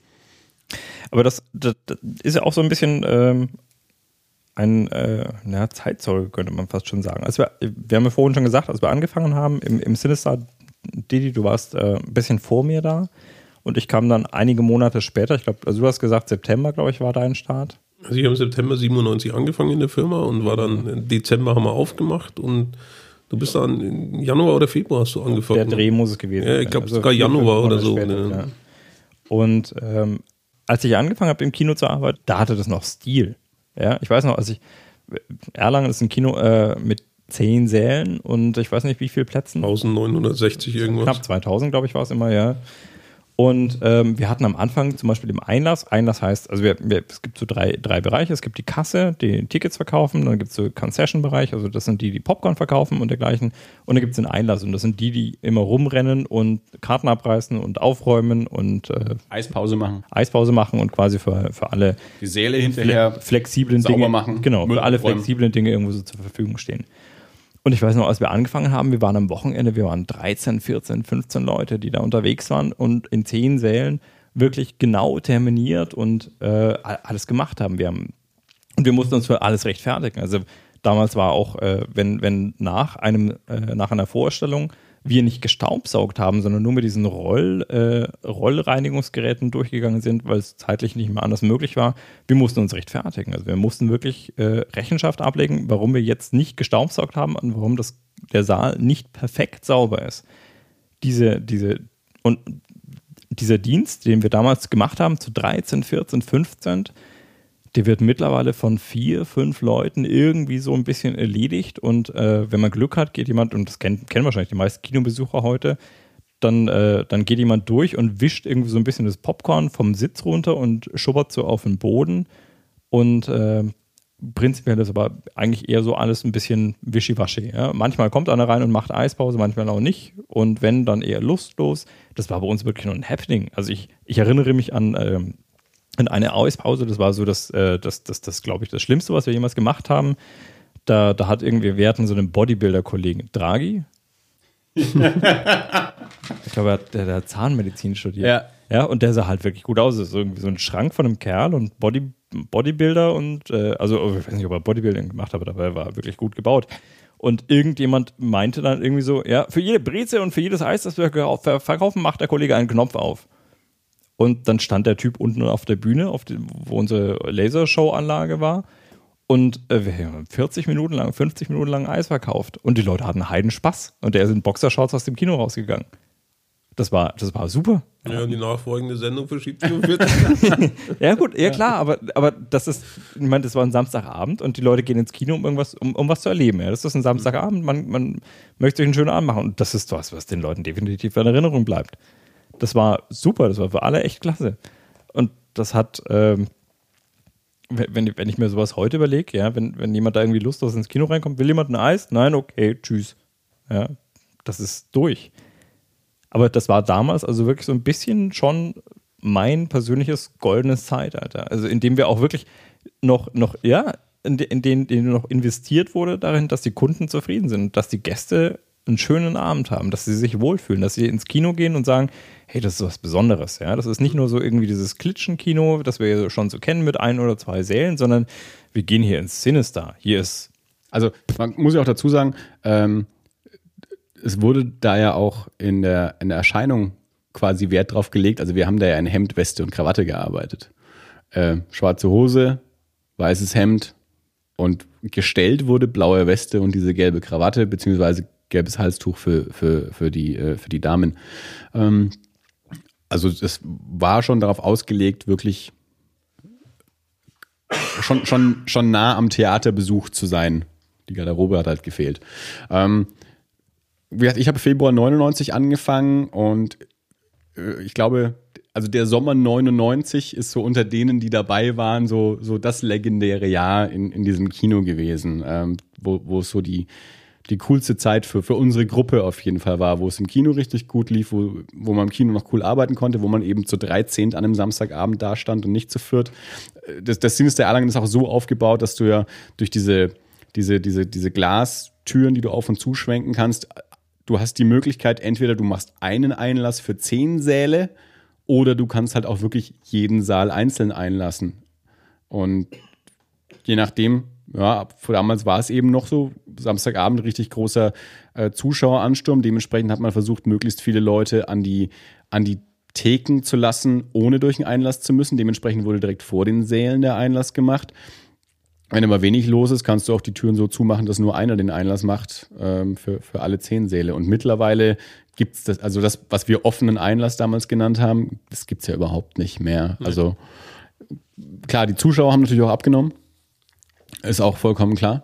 Ähm, aber wir haben es ja damals eben auch schon gemerkt. Also ich, meine, ich war dreieinhalb Jahre dort äh, und in diesen dreieinhalb Jahren wurde es immer eklatanter, was das Einsparen von Personal angeht. Klar, Personalkosten sind auch die höchsten Kosten. Ja.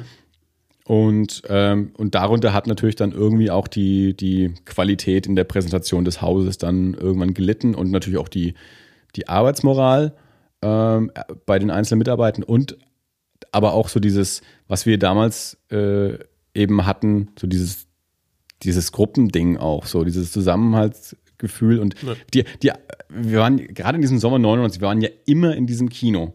Wir haben nicht alle gearbeitet. Also die einen haben gearbeitet, die anderen waren einfach nur da, haben sich einen Film angeschaut. Dirk und ich haben irgendwie draußen Hacky-Sack gespielt, äh, haben gewartet, dass die anderen mit ihrer Schicht fertig sind, sind noch was trinken gegangen, sind noch irgendwie in der WG feiern gegangen, sind nach Hause früh morgens, haben gepennt bis äh, irgendwie mittags, sind nachmittags um fünf wieder ins Kino, haben einen Film angeschaut. Die einen haben wieder gearbeitet, die anderen nicht. Und so ging das irgendwie den ganzen Sommer durch, als wir Semesterferien hatten. Vielleicht ist das ein Grund, warum ich keinen Abschluss habe. Wahrscheinlich. Also definitiv ist das einer der Gründe, warum ich keinen Abschluss habe. Ja. Ähm, ja, und dann, was, was ist jetzt aktuell Kino? Also, man, die, die, die technische Entwicklung, die die jetzt auch schon mehrfach angesprochen hat äh, in der ganzen Angelegenheit. Also, hier sitzen drei Filmvorführer, die keine Filme mehr vorführen und äh, ja, der, der ganze Berufsstand ist natürlich mittlerweile, ja, Weg. gibt's den noch? Nee. Ne, ist weg. Ich habe kürzlich mal wieder, habe ich glaube ich auch schon, ähm, auch schon mal hier irgendwie Ja. erwähnt, ähm, einen äh, irgendjemanden kennengelernt, äh, Anfang 20 und äh, wir haben uns ein bisschen unterhalten und der meinte dann irgendwann, ja, er arbeitet ja im Kino. Dann habe ich gefragt, was machst du denn im Kino? Cool, da habe ich auch mal gearbeitet und dann sagt er, ja, er ist Filmvorführer. Dann habe ich gefragt, was er macht. Naja, er startet halt die Filme und so. Habe ich gesagt, du bist ein Mausklicker, du bist kein Filmvorführer. Das ist, und der Mausklicker in diesem, ist, ist in diesem Fall sogar noch unter dem, unter dem Filmeinleger von damals. Weil das ist wirklich tatsächlich, also ich, ich, ich gebe zu, ich weiß nicht mehr, was dahinter steht jetzt heute. Ich weiß nicht, was es heißt, äh, einen Laden voll von Digitalprojektoren zu betreuen. Gar ich nicht. machst ja nichts. Ja, gut, ich weiß nicht, ob du ab, ab und zu musst vielleicht auch da mal einen Kolben tauschen. Ja, das macht doch die Wartungsfirma, das macht die Firma, die das installiert hat. Also im Chinne sind ja doch noch diverse festangestellte Filmvorführer. Ja, dann sollen sie mal Irgendwas raten. müssen die ja tun. Ja, das frage ich mich auch, was die tun. Weißt du, ich ich komme nach zweieinhalb Jahren ins Kino, sitze zufälligerweise im gleichen Kino und immer noch die gleichen Endstufen und gleichen Boxen, nicht, nicht am, am, am, am Arbeiten. Also, hallo? Was passiert denn da? Ja, keine Ahnung. Da kriege ich einen Rappen. Also Dirk, du hast gar nicht mit Digitalprojektion gearbeitet, oder? Noch du hast nie. keinen mehr erlebt, ne? Ich habe ab und zu mal bei Didi vorbeigeschaut, als Ja. es noch so, so hybrid war. Ich glaube, da hattet ihr in Erlangen schon den ersten Digitalprojektor in der 2. ja, den und- haben wir gekriegt zu oben, glaube ich. Ja, ich habe ich hab dich ab und zu mal besucht, um mal, um mal noch so einen Film einzulegen und äh, weil ich jedes Mal begeistert war, ich habe das jetzt irgendwie seit x Jahren nicht mehr gemacht, seit zehn Jahren nicht mehr gemacht, aber die, die, ähm, die Motorik funktioniert halt Ja. trotzdem noch. Ich muss nicht hinschauen. Ja. Ich weiß genau, hier, man legt einen Film ein und dann, dann führt man da unten rum, legt einen Finger mit rein, damit genug Toleranz Ja. mit Wie drin lange darfst du Und das brauchen? ist auch, das ist ja auch das Geile. Wie lange darfst du brauchen? um einen Film einzulegen. Ja, Film einzulegen. Ja. Drei, drei Minuten war die, die, die Maßgabe, immer, Ja, sonst das- wird's eng. Ne? Locker. Das, ist ja auch Locker. das, das war ja auch immer das Geile. Ja, mit ist allem bei, bei, bei jedem Projektor ja anders. Die Projektoren, die stehen anders. Den einen legst du von links an, den anderen von rechts. Die Rollen gehen anders. Also gerade jetzt. Und dann bei- gibt's bei uns- verschiedene Hersteller, bei uns Modelle, damals ja. In Manhattan ja auch wirklich, also Alles angebastelt, komplett ne? anders. Also weil das, das Gebäude überhaupt nicht dafür ausgelegt. Da wurden einfach die Rollen einfach irgendwo hingepackt, wo halt gerade Platz ist. So, das heißt wirklich jeder Projektor steht anders. Und das ist irgendwann ist das halt wirklich so ein automatisierter mechanischer Ablauf, dass du genau weißt, okay, ich nehme den Film hier, ich führe ihn da. Du könntest es, du könntest es quasi fast schon blind machen irgendwie.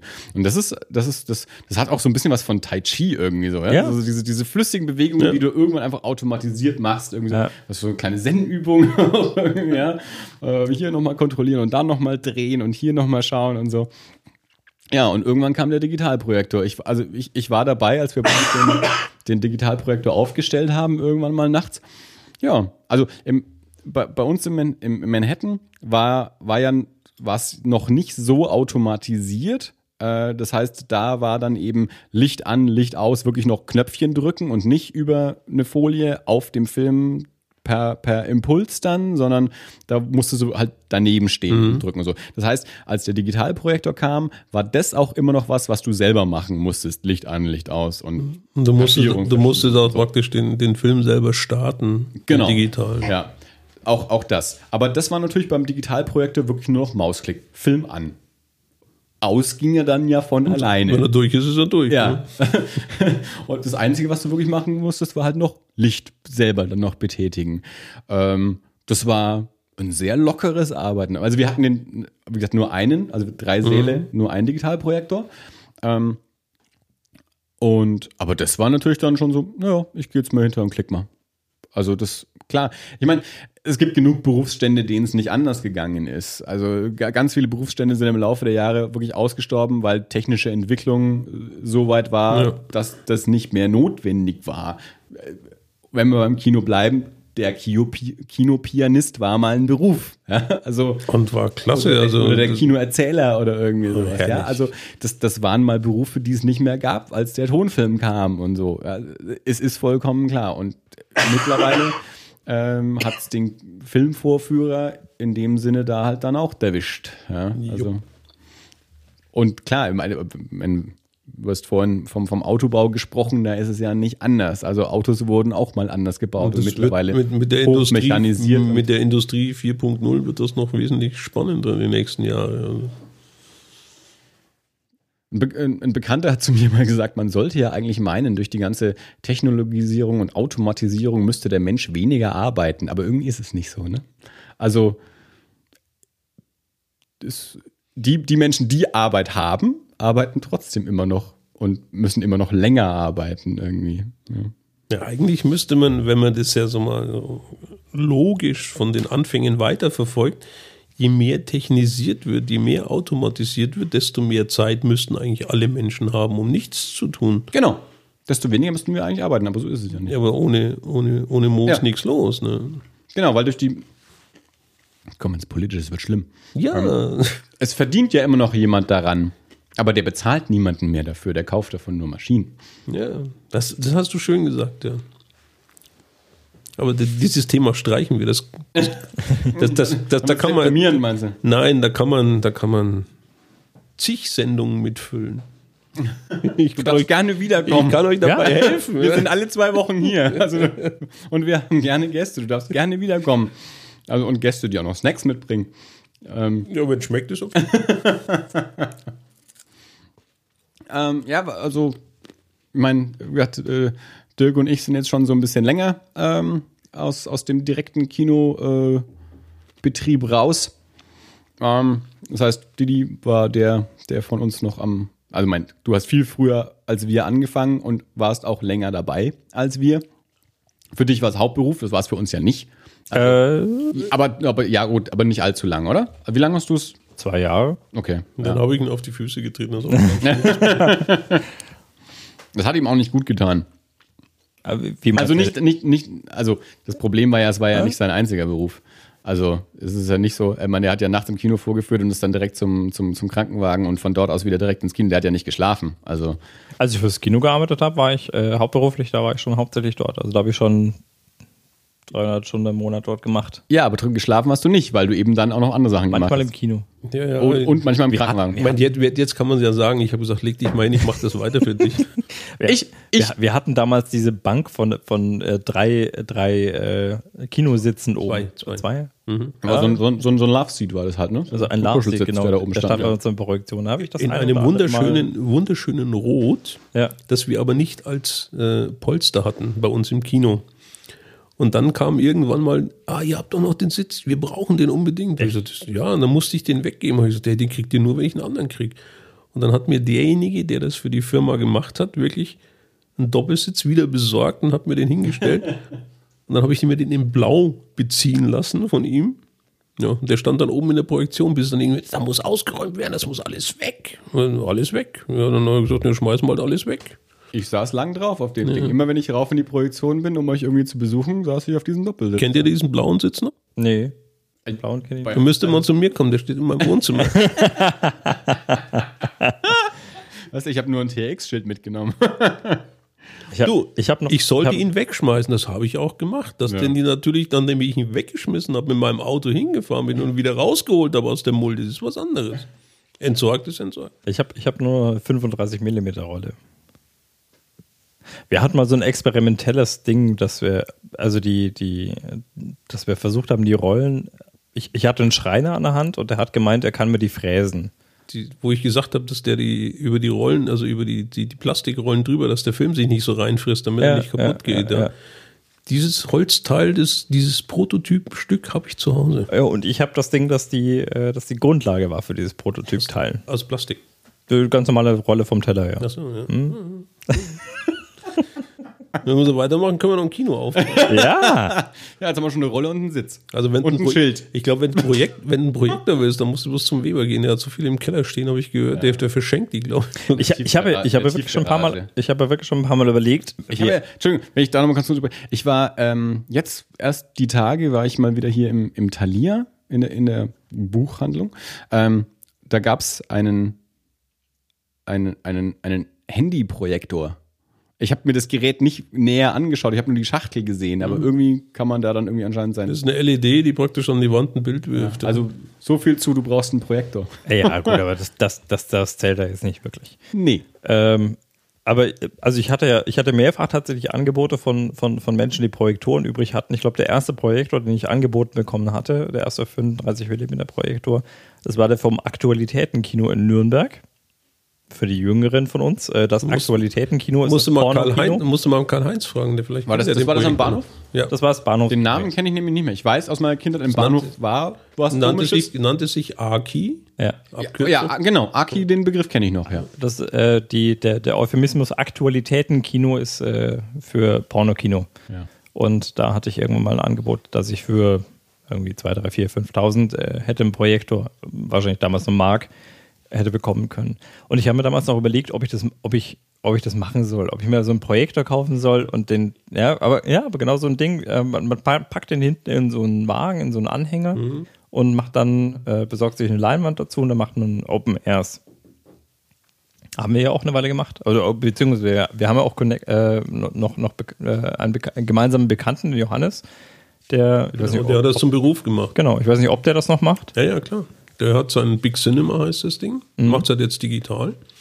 Verleiht auch äh, digitale Projektoren und das Personal dazu, wenn es darauf ankommt, Okay. für, für Filmfeste oder sowas. Hat eigene Server, hat, hat sich damals auch die EMK von einem ganz pfiffigen Typen umprogrammieren lassen, konnte 40 Befehlszahlen eingeben, Okay. die einfach nur durchgedrückt. Also bei der EMK war über 16 Schluss und Mhm. er hat die mit 40 gehabt. Hat dann nur irgendwie diesen, diesen IC geändert und äh, hat auch äh, mit irgendeinem Serverhersteller so einen Deal gemacht, hat jetzt also praktisch seine eigenen Server, der kann also ein komplettes Filmfest bestücken mit der Technik dazu, wenn es braucht. Ja.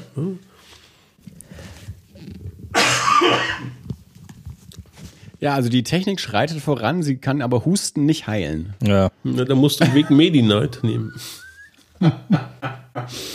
Olaf hat Husten. Olaf hat den Weg Medi-Night. Da Kennst, du kennst du den Werbespot noch? Ja. Auf dem Drahtseil, der Glatzkopf.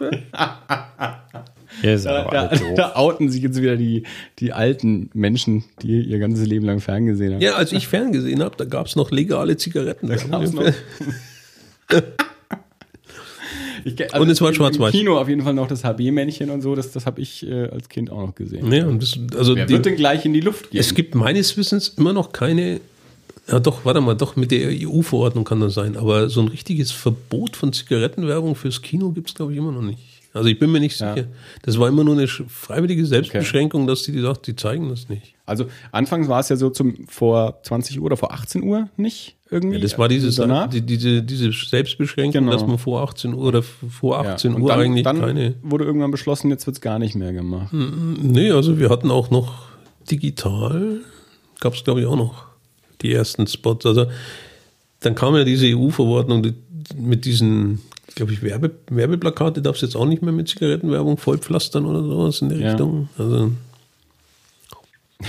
ja.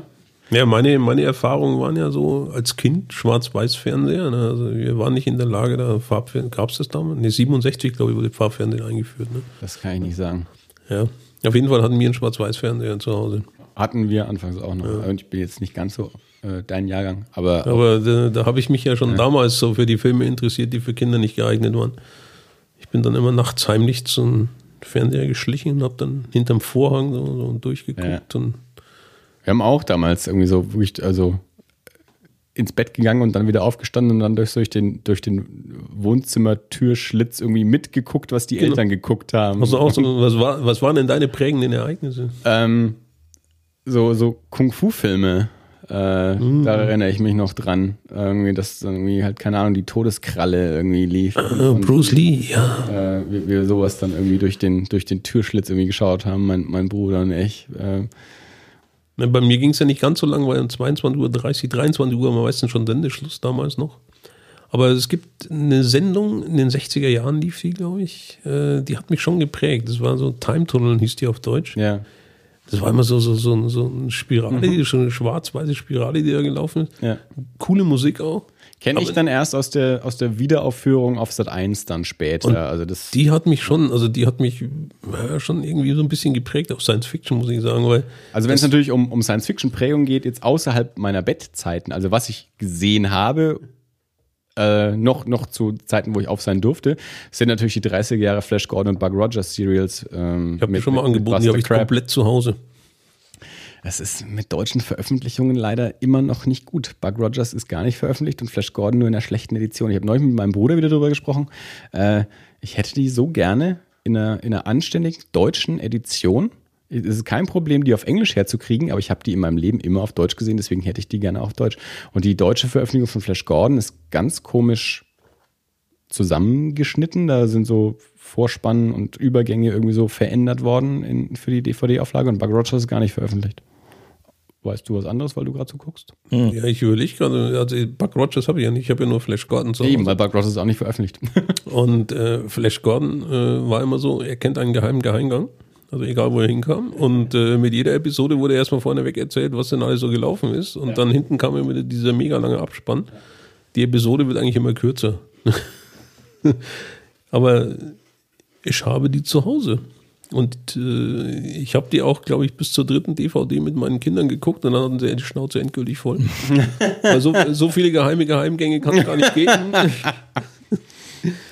äh, egal, wo sie hinkamen, auf welchem Planeten oder sonst was, ein, Aber- ein geheimer Geheimgang. Das ist ja mal ein ganz anderes Thema jetzt.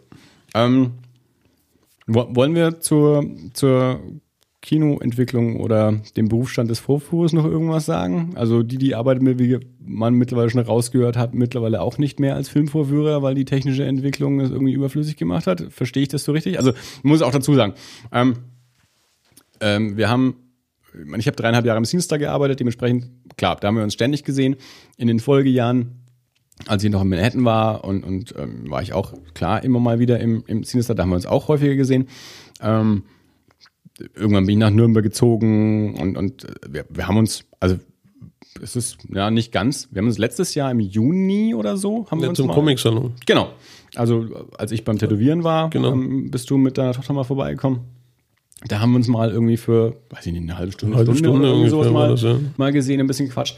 Ähm, und davor wahrscheinlich, wahrscheinlich zwei Jahre vorher beim Comic-Salon, als wir uns über den Weg Genau sind wir uns auch über den Weg gelaufen. Genau, da hast du uns noch den netten Tipp gegeben. Also. die Winston McCare-Ausstellung. Ja. Ähm, genau, aber im, im Grunde kann man sagen, die, die letzten Jahre, also das, was wir jetzt heute, die Zeit, die wir miteinander verbracht haben, ist die die längste letzten- Zeit, die wir wahrscheinlich seit fünf, sechs, sieben, keine Ahnung, wie Genau, viele Jahren ja. miteinander muss, verbracht muss haben. man so sagen. Ja. Ähm, äh, von daher, ich, ich, ich war jetzt auch nicht immer so ganz auf dem Laufenden, wie, wie der Stand im Sinister da gerade ist. Ich habe immer ein bisschen was mitbekommen. Ich, ich kannte ja auch noch andere Leute, ähm, die, die dort gearbeitet haben, habe ich immer ein bisschen was mitbekommen. Dann mit Einführung von Betriebsrat äh, und, und, und ja, was passiert jetzt halt mit den Vorführern und den Digitalprojektoren und so. Ähm, wie, magst du mal ein bisschen erzählen, wie es dann, dann da noch so gelaufen ist, was, was, was sich da dann so getan hat und wie es da momentan aussieht, falls du da noch Einblick hast? Naja, Was ist denn aus dem Vorführer geworden, den Naja, es nicht mehr gibt? die Vorführer, die es nicht mehr gibt, also wir waren ja dann zum Schluss waren wir zu dritt. Also das war, kennst du ja auch noch Gian, ne? Ja. Und äh, der Rainer und ich, meine Wenigkeit.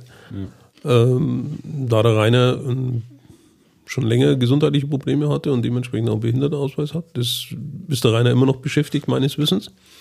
Und Gian ist ja auch eher so der Computertyp gewesen, hat dann äh, von der Projektion in die Theaterleitung gewechselt, also Theaterleitungsassistenz und hat dann für die Firma auch dieses neue Kassensystem bundesweit mit eingeführt und ist jetzt noch Theaterleiterassistent dort und kümmert sich halt auch um die Projektion, also um die digitale Technik. Das heißt, wenn irgendwas anfällt oder so, er erstellt diese digitalen Playlisten, die du jetzt machst, also am Computer machst du praktisch, das nennt sich TMS, Theater Management System, dann legst du halt fest, wann welcher Film zu laufen hat, mit welchen Werbeträgern und dann speicherst es einmal ab und dann schickt das das Ding hin an das Kino und dann spielt das die ganze Woche so, wie du das gegeben hast, den Spielplan ab.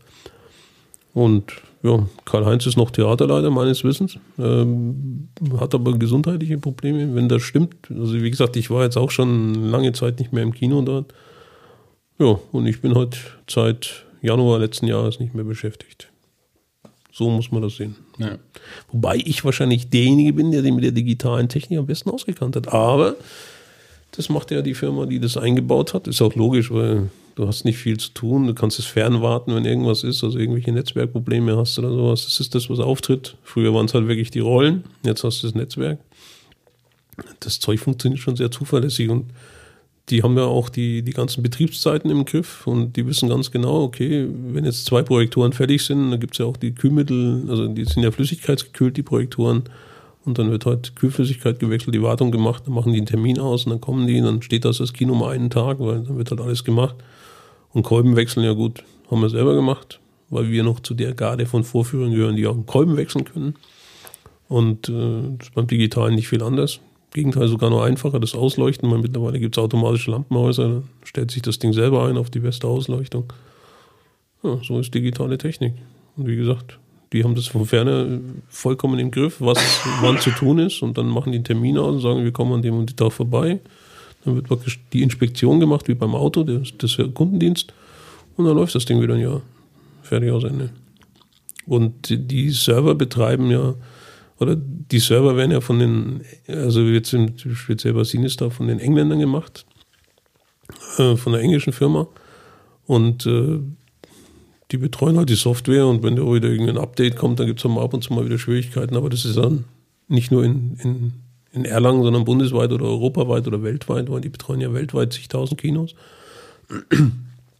Ja, unsere läuft halt digital ab. Im Prinzip interessiert es keine alte Sache mehr, was du machst. Die Leute zahlen ihr Geld, gehen ins Kino, gehen wieder raus, fertig. Das ist nicht mehr das. Früher hieß es ja auch Filmtheater, jetzt heißt es ja Cinema. Kann man vielleicht so unter dem Namen auch sagen, das Theater bedeutet schon irgendwie ein Erlebnis. Ja. Ja.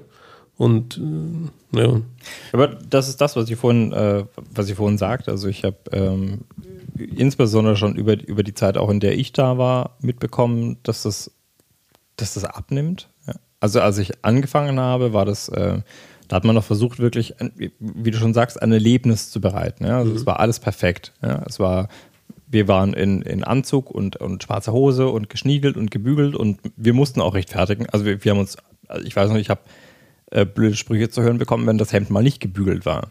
Und zwar nicht nur einmal. Und äh, also nicht von mir, weil meine Hemden waren natürlich immer gebügelt, aber die Kollegen manchmal.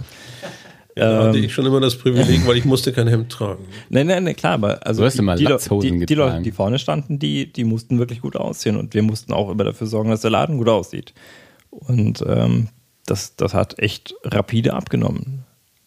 Und ich, ich weiß nicht, ob das, wo, kann, kann echt nicht sagen, woran das liegt. Also ob das daran liegt, dass die, dass die Zuschauerzahlen runtergegangen sind oder dass man, dass man versucht hat, mehr, mehr, mehr Kohle abzugreifen. Ich glaube, ähm, das ist was, was, was, also Ki- Kinokultur und zwar angefangen auch bei, bei der Produktion von Filmen und dann auch bei der Präsentation von Filmen, ähm, hat einfach ganz rapide abgenommen. Ähm, es geht halt einfach nur noch darum, äh, eine Kosten-Nutzen-Relation. Es geht nicht mehr darum, irgendwie ein Erlebnis zu schaffen oder bei einem Film auch Kunst zu schaffen oder was Spannendes, was Neues oder so zu schaffen, sondern es geht nur noch darum, okay, das stecken wir rein, das kommt dabei raus. Das, wie gesagt, sowohl bei der Produktion von Filmen, darüber sprechen wir hier relativ häufig, wenn ich mich darüber auslasse, dass kleine Produktionen nicht mehr entstehen oder keine Chance haben und nur noch Adaptionen, Remakes und Fortsetzungen produziert werden und im Kino funktionieren. Und genauso ist es eben auch im Kino. Es geht nicht mehr darum, irgendwie ein Erlebnis zu schaffen. Das, was aber so auch nicht ganz stimmt, weil ich eigentlich auch gerade noch dann sagen wollte, sowas wie das Deluxe-Kino im Chinichta nimmt es ja dann doch in einem gewissen Maße wieder auf, ein Erlebnis zu schaffen. Ähm, äh, ich weiß nicht, Didi, du warst wahrscheinlich noch nie im, im, im Deluxe-Kino im, im Chinichta. Nee, kann ich mir nicht leisten. Nein, Ja. äh, die Idee ist meines Wissens ja von äh, Hans-Joachim Flebbe.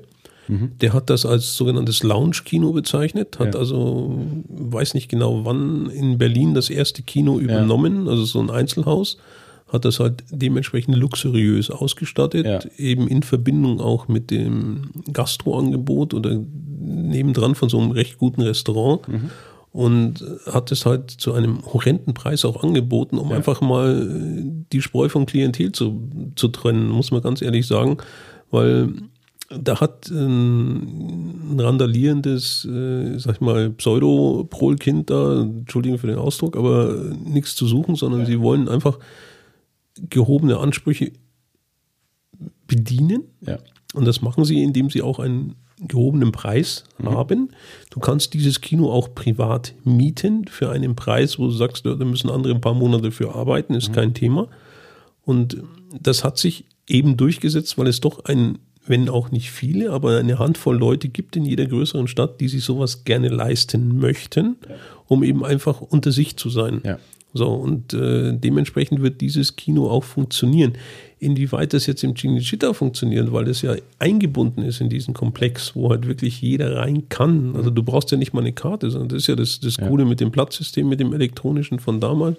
Weiß ich auch noch, die Löcher haben wir alle kontrolliert und alles geklebt und Also das funktioniert sehr gut, äh, kann ich sagen. Ich habe mich erst vor, vor kurzem unterhalten mit, mit Leuten vom, vom Cinecittà und habe dort mitbekommen, also das Deluxe-Kino wird sehr gut angenommen. Ich war aber jetzt, brauchen die keinen Mitarbeiter? Ein kleiner Scherz am Rande. so, so tief bin ich dann auch leider nicht drin. Ähm, ich war ähm, ich war bisher einmal im Deluxe-Kino vor ein paar Monaten. Dirk war jetzt auch kürzlich zum, zum ersten Mal dort.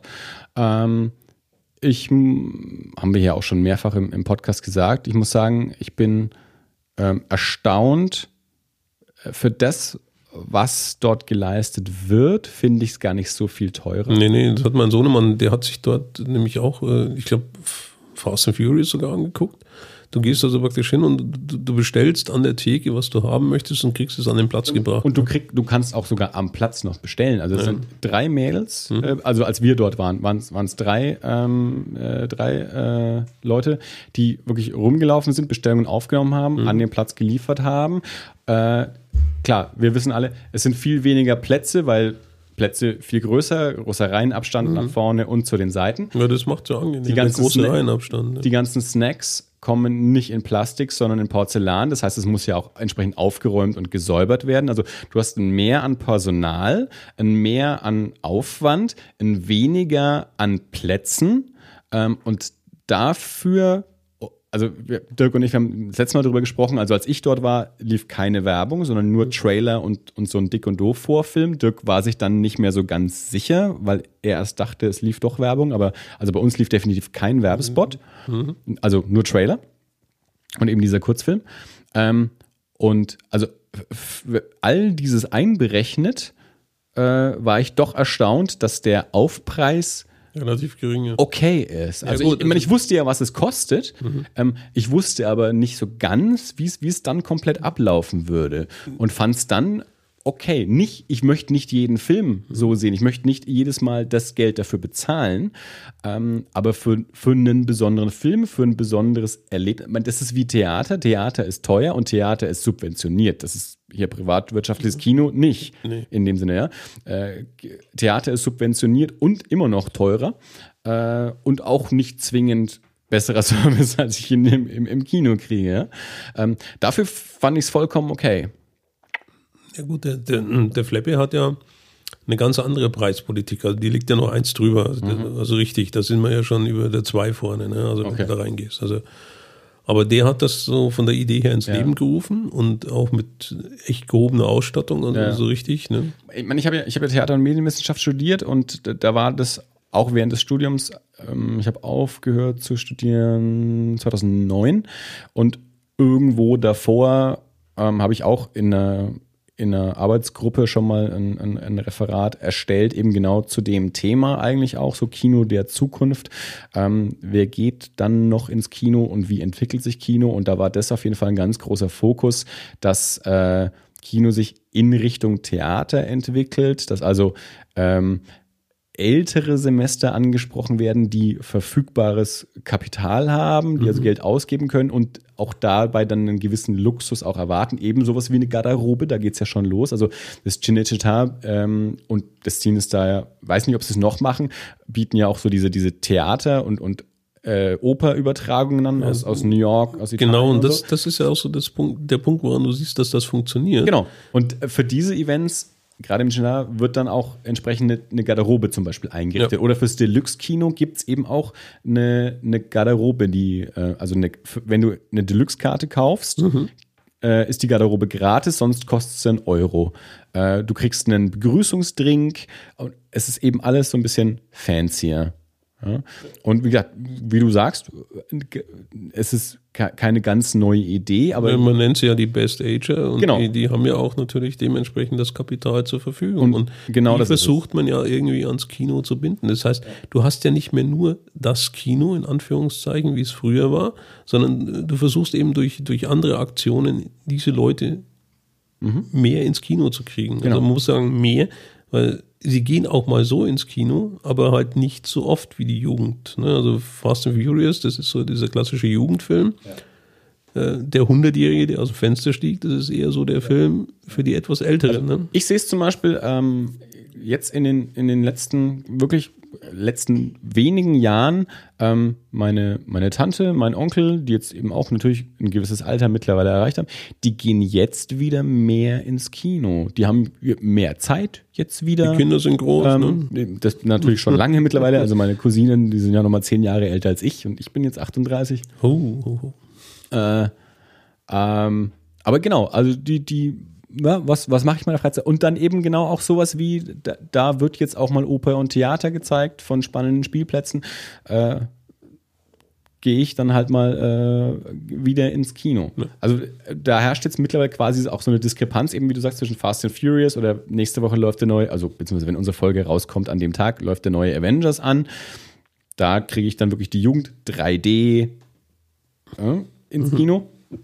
Und andererseits dann sowas wie das Deluxe-Kino und Opernübertragungen, um äh, ein älteres Publikum ins Kino zu kriegen. Und ähm, in einem gewissen Sinne hat beides einen Aufpreis. Also 3D ist teurer als 2D und äh, Deluxe ist teurer als normal. So, ja. Ähm, ich habe mich auch vor Jahren schon gefragt, ähm, natürlich, wo Kino hingeht, weil ich, ich bin nun mal einfach ein großer Fan von Kino. Also ich mag das, das dieses Gemeinschaftserlebnis, auch dieses Kompletterlebnis. Ich habe auch ähm, den Eindruck, ähm, du, du, du weißt auch einen Film anders zu schätzen. Also wenn ich ihn einfach nur, es geht ja nicht nur bei Kino oder nicht Kino los, es geht auch dabei los, bezahle ich ihn wirklich oder schaue ich ihn auf Netflix? Klar, Netflix bezahle ich auch, aber da habe ich irgendwie so ein Abo, da kann man mal so einen Film mal so anschauen.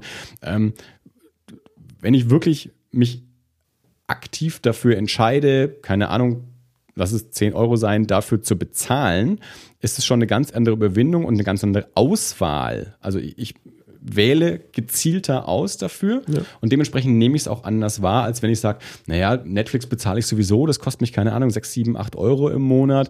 Naja, muss man ja auch mal irgendwie nutzen. Was gibt's denn da so gerade? Ja, lass uns den mal anschauen, ja, schauen wir den halt mal an, so war okay. Ähm, Ja, der, der Punkt ist ja nach wie vor, im Kino ist es halt aktuell und auf Video on Demand, wie, wie der Kollege Ja. Dirk vorhin sagte, ne, also VOD, äh, ist das ja schon ein bisschen älter. Es ist Wobei ja schon das- im das- Kino abgegriffen. Aber das vermischt sich ja mittlerweile. Also mittlerweile ist es ja gerade im Independent-Bereich äh, so, dass Day and Date sich immer mehr durchsetzt, dass eigentlich äh, die, die, die kleinen Filme können sich gar nicht mehr leisten, ins Kino zu kommen, die dann Die direkt auf kriegen- VOD erscheinen. Weil sie ja Oder kaum einem- einen Platz im Kino kriegen. Genau. Oder in einem, in einem Limited Release irgendwie in ein paar Kinos laufen, aber gleichzeitig eigentlich, ich meine, das betrifft natürlich sehr, sehr viel die USA, ganz andere Fläche ähm, des Staates, also die dann so in so ein paar Kernkinos in Metropolen laufen, ansonsten für den Rest des Landes auf VOD erscheinen äh, und gleichzeitig auch noch irgendwie die DVD rausgeschmissen wird oder so.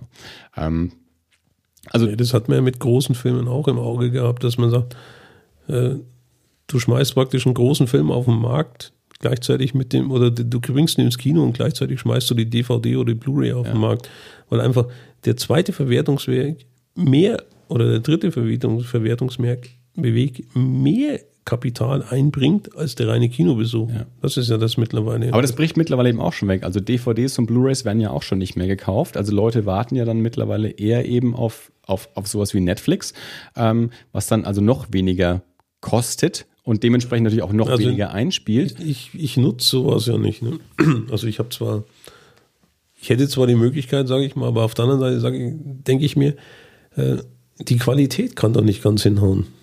Aber das ist eben, darauf wollte ich eben auch hinaus, ist eine Frage, die ich mir gestellt habe. Was ist denn jetzt auch für, für kommende Generationen wirklich die, die Erwartung? Wenn ich es irgendwann gewohnt bin, äh, Videos nur noch auf einem kleinen Smartphone-Display in der entsprechenden Qualität anzuschauen, ähm, ist dann irgendwann Kino ein ein Extra-Erlebnis, das es mir wert ist? Oder ist es etwas, was ich gar nicht mehr brauche? Bin ich zufrieden damit, wenn ich einen schlechten Online-Rip sehe, weil ich es nicht mehr anders kenne? Äh, Hauptsache, es kostet mich nichts. Ähm, oder bin ich bereit, Geld dafür bezahlen, zu bezahlen, wenn es eine schönere, bessere Qualität ist mit einem anständigen Sitz? Ich habe darauf keine Antwort, hatte ich vor fünf Jahren schon nicht und habe ich immer noch nicht. Und wahrscheinlich gibt's, ist die Mischform ist wahrscheinlich eine Antwort. Den einen geht so, den anderen geht so. Ich meine, wie es schon immer war, es gibt Leute, die gehen gerne Genau. ins Kino und es gibt Leute, die können sich Du- nichts musst da einfach- vorstellen, als zwei Stunden ruhig zu sitzen und nicht aufs Klo gehen zu können. Ähm, Ich glaube, du musst da einfach in die Vergangenheit gehen. Und wenn du sagst, äh, in den 50er Jahren zum Beispiel, da hattest du große Kinos, ja, also richtig große Kinos mit über 1000 Plätzen. ja. Ja, und was weiß ich, so eine, so eine 30 Zentimeter, wenn überhaupt, 25 Zentimeter große Fernsehempfangsbereitschaft zu Hause in Schwarz-Weiß. Punkt. Ja, da sind die Leute natürlich ins Kino gegangen, weil es ein anderes Erlebnis war. Äh, das ist auch das, wo ich zu Hause ab und zu die Diskussion führe. Ne? Meine Kinder gucken auch gerne auf dem Smartphone irgendwas an oder am Laptop mal irgendwie. Auf YouTube ist ja gerade so richtig schön bei ihnen gängig. Ähm, ich persönlich bevorzuge die Qualität. Ja. Also, das heißt, äh, ich habe auch lange überlegt, bis ich mir zu Hause irgendwie was zulege, was für mich irgendwie noch vertretbar ist, äh, damit ich da mal was genießen kann. Ne? Jetzt habe ich natürlich etwas eine zerklüftete Wohnung, die, die nicht so THX-tauglich ist, sage ich jetzt mal. Aber ich habe dann schon geguckt, wie ist es bild- und Te- tontechnisch. Also gut, Bild ist auch eine Preisfrage. Ich habe einen Fernseher, aber er kann zumindest Full HD. So, das war das eine, was mir wichtig war. Und du musst nicht mehr, wenn du jetzt irgendwie eine Sportübertragung guckst, äh, aufstehen und mit der Lupe vorne am Fernseher lesen, kriegt der Ameisen, was hat der für eine Zwischenzeit? Sondern du kannst es vom Sitz aus machen. Ja. Idealerweise wäre ein Projektor, aber ein Projektor nur zum Fernseh gucken, man muss irgendwo einen Kompromiss eingehen. Aber Ich finde es ganz spannend, dass einerseits, einerseits wird, ähm, also quasi im, im Wohnzimmer wird das Bild immer größer, entweder über einen entsprechenden Fernseher oder mein Dirk ja auch, äh, kein Fernseher, nur Projektor. Äh, und andererseits sind wir es oder, oder die Jüngeren sind auch total gewohnt, wenn unterwegs auf einem sehr kleinen Display, wie eben dem Smartphone, die Sachen anzuschauen. Da musst du aber gucken. Also wenn du jetzt, da kannst du auch bei den Smartphones ganz deutlich unterscheiden. Also was hast du für eine Auflösung auf deinem Smartphone? Also was, was kann dein Display leisten? Und äh, wenn du eine hohe Auflösung hast, also ein Full HD Display, und dann hast du auch ein wunderbares Bild und dann stört dich auch die Größe nicht. Das, die reden wir nicht. Das, also so, sagen, so viel Zeit haben wir heute nicht. Ich, ich glaube, also ähm, ich, ich weiß, damit schneide ich jetzt ein sehr, sehr globales, globales Thema an, aber ich glaube tatsächlich schon, auf die Größe kommt es an. Moment, Bestes stopp, Beispiel, stopp. bestes Beispiel. Also ich habe ich hab mir jetzt äh, gerade, ich habe jetzt die letzte Zeit nicht viel so nicht so viel dazu gesagt und äh, bin darüber gestolpert, dass es jetzt einen neuen Star Wars Trailer gibt, den ich gerne nachher mit euch anschauen würde, weil ich mir ziemlich sicher bin, dass keiner von euch ihn bis jetzt gesehen hat. Ja, also ich habe ihn nicht gesehen. Andi? Soweit ich weiß, kommt ein wirklich neuer Star Wars Trailer mit dem neuen Avengers-Film, der ist nächste Woche. Also Okay, also es heute gibt einen neuen Star Wars Teaser. Da wird nicht geredet. Okay, du hast den auch noch nicht gesehen. Also ich habe noch egal nicht was was davon es ist. gelesen. Das ist das erste Mal, dass ich was davon höre. Okay, sehr gut. Wir schauen ihn nachher an zusammen. Wenn wir jetzt die Chance hätten, ihn auf fünf Metern anzuschauen, dann wäre das cooler, als wenn wir ihn jetzt auf einem Smartphone anschauen würden. Egal wie gut die auf, Auflösung ist. aber wie, du- wie er schon gerade feststellt, ja, Eine Frage der Erwartung. Also für anderen, für andere ist es es vielleicht nicht, anderen ist es vielleicht egal. uns. wir kommen auch aus Wir dem, setzen Maßstäbe. Hallo, wir kommen aus dem letzten Jahrtausend. Ja, aber wir ich bin ja, setzen ich bin ja Maßstäbe. sowieso ein Freund des Kinos. Kinder oder Jugendliche, die das anders gar nicht kennen, die das nicht zu schätzen gelernt haben, ja, die mit diesen kleinen Displays aufgewachsen sind. Und ich sage jetzt mal ganz bos, bewusst Nintendo. Ja. Wer braucht sowas? Jeder hat damit gespielt. Also meine Kinder haben keinen gekriegt aus Überzeugung von mir. Die haben mich dafür auch öfters mal geistig gelüncht. Aber sie sind trotzdem größer geworden und ich glaube, sie haben dadurch nichts versäumt. Aber diese, diese kleinen vorgegebenen Displays, die haben die Leute dran gewöhnt. So, und jetzt gehen sie damit um. Sie leben es in ihrem Alltag. Die stört das nicht. Die gucken sich da auch Filme drauf an auf dem Handy. Ob auf irgendwie legale oder illegale Weise, das ist egal. Hauptsache, sie gucken und sie können mitreden. Jemand, der eine Qualität möchte, der sagt, nee, das ist nichts. Ich will ein besseres Bild. Ich will einen besseren Ton. Du kannst es auch vergleichen. Der eine sagt, oh, ich muss nur von A nach B kommen. Wie ist mir scheißegal. Und wenn ich auf eine, auf eine Britsche in, in einem Bollerwagen hocke, ja, Hauptsache ich komme dahin. Der andere sagt, wenn ich mich bewege oder wenn ich bewegt werde, dann möchte ich komfortabel bewegt werden. Das ist eine persönliche Einstellung. Das ist das eine. Das andere ist, wo setze ich meine Prioritäten im Leben? Ja? Der eine sagt, ja, mir ist das wichtig, das bisschen Freizeit, was ich mir gönne, auch exklusiv zu erleben. Und der andere sagt, doch, ich nehme es halt mal mit. So. Und der, der es mal mitnimmt, der nimmt es auf einem kleinen Display mit, in krächzenden Boxen, wo die Membran nicht mal die Größe meines Fingernagels hat. Ja? Und der andere sagt, nee, wenn ich das erleben will, dann brauche ich ein Bild, dann brauche ich einen Ton, dann brauche ich einen Klang. So. Und beide haben ihre Berechtigung. Und das Kino wird beiden nicht gerecht werden können. Ne? Auf der einen Seite brauchst du natürlich viele, viele Besucher, damit du dein Geld verdienst, weil die Verleiher kassieren ja in Deutschland enorm viel ab. Das ist ja wirklich einzigartig, woanders kriegen sie ja weniger. Auf der anderen Seite äh, hast du natürlich den Anspruch als Kinobetreiber doch irgendwas zu bieten, also auch sprich Qualität. Und das, wenn das jetzt mit diesen Kinos oder mit diesen Exklusivkinos sich durchsetzen würde, würde ich bevorzugen, würde ich wahrscheinlich auch wieder öfters ins Kino gehen. So blöd wie sich das anhört, als ich aktiv im Kino gearbeitet habe, habe ich kaum Zeit gehabt, ins Kino zu gehen. Also ja, man, man, Äh, die Filme, die wir gesehen haben, war Sonntag früh um elf, wenn wir mal das reingeschmissen haben, was uns interessiert hat. Naja, wenn gerade nicht irgendwie was lief, eine Matinee oder so. Ja. Aber was Anfänge der Digitalzeit konnte man natürlich nochmal eine Digitalkopie testen, das ging natürlich auch. Ne? Dann, als das dann richtig flächendeckend war, ging das auch nicht mehr, weil jedes Abspiel wieder registriert und dann muss dafür Kohle bezahlt werden. Punkt aus Ende. Ne? Kopientests waren früher, die waren cool, die waren legendär, glaube Ich weiß noch, wir haben, äh, Ich habe dich mal einen Ton testen lassen. wir haben ja mal, genau, wir haben, äh, Dirk hat es ja vorhin schon erwähnt, äh, auch mal eine Zeit lang äh, Open-Air-Kino gemacht im Innenhof äh, vom Stadtmuseum damals. Und äh, dort wurde unter anderem auch mal die Rocky Horror Picture Show gezeigt. Und ich war, ich war im Kino. Ich glaube, ich war da, um die, die Karten für, ähm, für die Star Wars äh, Premiere zu kaufen. Also war ich einfach im Haus zu einer Zeit, wo eigentlich gerade kein Betrieb war. Und die, die meinte, war irgendwie zu mir, also ein bisschen Zeit? Und ich so, ja, schon. Ja, aber ich habe hier Rock Your Picture Show rumstehen. Die müsste sich mal jemand anschauen, ob der Ton in Ordnung ist. Und dann saß ich allein irgendwie im Kino 9, knapp 260 Plätze äh, und habe mir allein die Rock Your Picture Show Ja, angeschaut. das nennt man, das nennt man aktive Kundenbetreuung, Kopientest. Ja. Ja. An irgendwie so einem, ja, keine Ahnung, Donnerstagmorgen oder Wochenende, ja, weiß nicht mehr genau. Als. Matrix anlief und Matrix war, glaube ich, also im Vorfeld ja nicht so der Hype.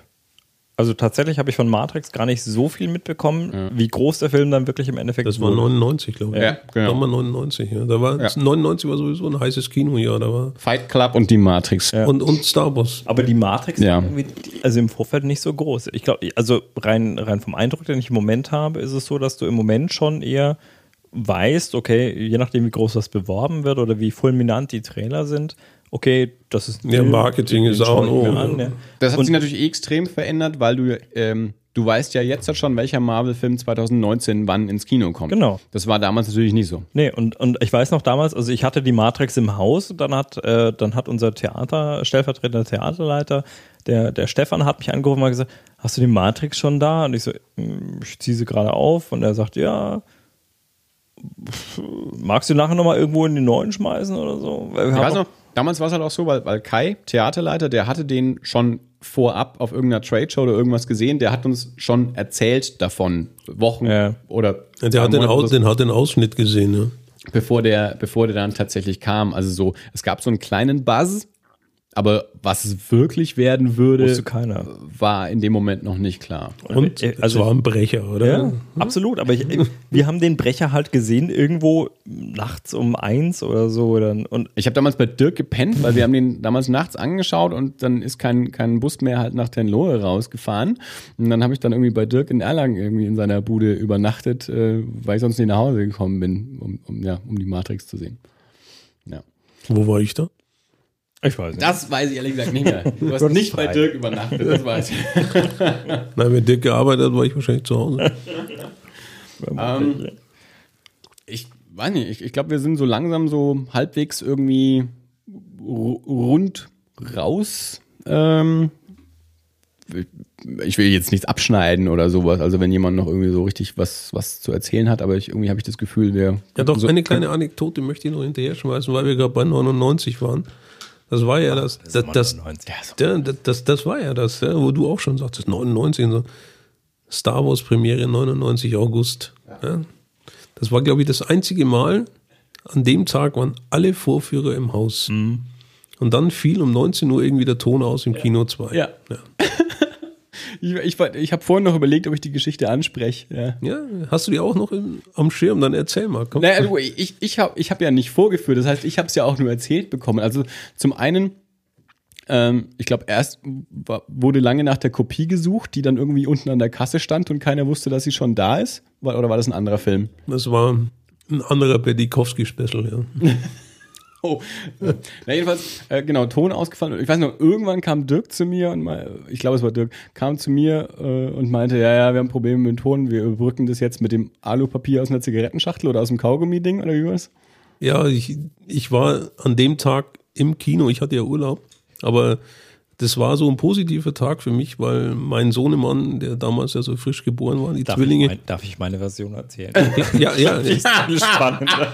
ja, ja, das raus. Ja. Äh, Also ich hatte ja tatsächlich Dienst an dem Tag und Kino 2 ist unser größter Saal gewesen mit 450, 464. Vier- Ja, also 450 bis 600 Plätzen, äh, 500 Plätzen, irgendwie sowas. Also echt groß. Es war Star Wars, es war voll, es war ausverkauft. Es war der einzige Saal, in dem wir THX hatten. Und dieser THX-Monitor hat irgendwann den Geist aufgegeben, er war einfach plopp weg. Und Das, es kam halt kein Ton raus. Also null Ton. Und Und im Saal kam nichts an, muss dazu sagen. Also man konnte Ja, im Vorführraum nichts abhören und, man das konnte im Saal nichts hören. im Saal nichts. Also wir hätten Star Wars zeigen können, aber ohne Ton. Wäre nicht so cool gewesen. Und äh, dann, dann, ich weiß noch, dann, dann kamst du irgendwie an und gesagt, ja, hm, irgendwie rumprobiert und äh, kamst dann zu dem Ergebnis, da scheint wohl die Sicherung kaputt zu sein von diesem Elektro, äh, von, von, von diesem amerikanischen TRX-Monitor, von dem wir vermutlich jetzt um diese Zeit keine Sicherung mehr herkriegen, keine Feinsicherung. Hm, ja, nehmen wir die Straniolpapier von einer, von einer Zigarettenschachtel. Ist das eine gute Idee? Sagt er, ja, im Zweifelsfall sind halt 10, 20, 30, 40.000 Mark im Arsch, ja, wenn, wenn wir den jetzt schießen, also wenn die Sicherung jetzt gebraucht werden würde, als in ihrer Funktion als Sicherung, hätten wir ein Problem. Aber wir machen das jetzt mal. Wir wickeln das jetzt mal rum und drücken das mal rein und dann war der Ton wieder da und alles war gut. Und äh, ja, MacGyver. total. Fand ich super. Den Schuh hätte ich mir nicht anziehen wollen. Auch mir ging so gut an Mittag, mir war das schlecht. Ähm, ich war froh, dass wir nichts machen mussten. Ich musste die eine oder andere Vorstellung im Laufe meines Vorführerlebens absagen, wegen der Technik. Ähm, und ich bin sehr, sehr glücklich gewesen, dass wir das an diesem Tag nicht tun mussten. Ich glaube, wir haben noch einen Haufen Anekdoten, weil ich könnte jetzt auch schon wieder eine hinterher schmeißen, irgendwie su- bei dem Das Stichwort. super Ding, um das aufzulösen. Wir haben in Erlangen, es gibt in Erlangen, es gibt einen Elektronikladen und ich glaube, den gibt es seit 30 Jahren oder so oder 50 Jahren, vielleicht auch schon seit 200 Jahren. Und äh, da arbeiten zwei, zwei Herren drin äh, und die tragen auch immer graue Kittel, wenn man da reinkommt. Die ist echt super. Ja. Und das ist ein total kleiner Laden. Da gibt es irgendwie einen Gast. Also wenn man da reinkommt, man kann sich dort auf drei, vier Quadratmeter be bewegen. Ja, vier Quadratmeter, mehr sind das nicht. Mehr sind Aber das nicht. Und wenn man denen sagt, ich hätte gerne ein und an dieser Stelle fügt ein, was ihr wollt, egal was ihr wollt. Wenn es irgendeiner Form elektronisch ist, dann sagen die Herren, äh, schau mal, ob wir das auf Lager haben. Und dann verschwinden die hinten und dann kommen die wieder und legen es auf die Theke. Oder die sagen dir sofort, nee, sowas haben wir nicht, aber man kann das und das benutzen. Genau. Und der kam wieder und legt mir diese amerikanische Feinsicherung, die keine Sau für irgendwelchen Scheiß probieren, ge- gebrauchen kann, weil die braucht man wahrscheinlich nur für diesen TRX-Monitor, aber sie haben es zufällig da.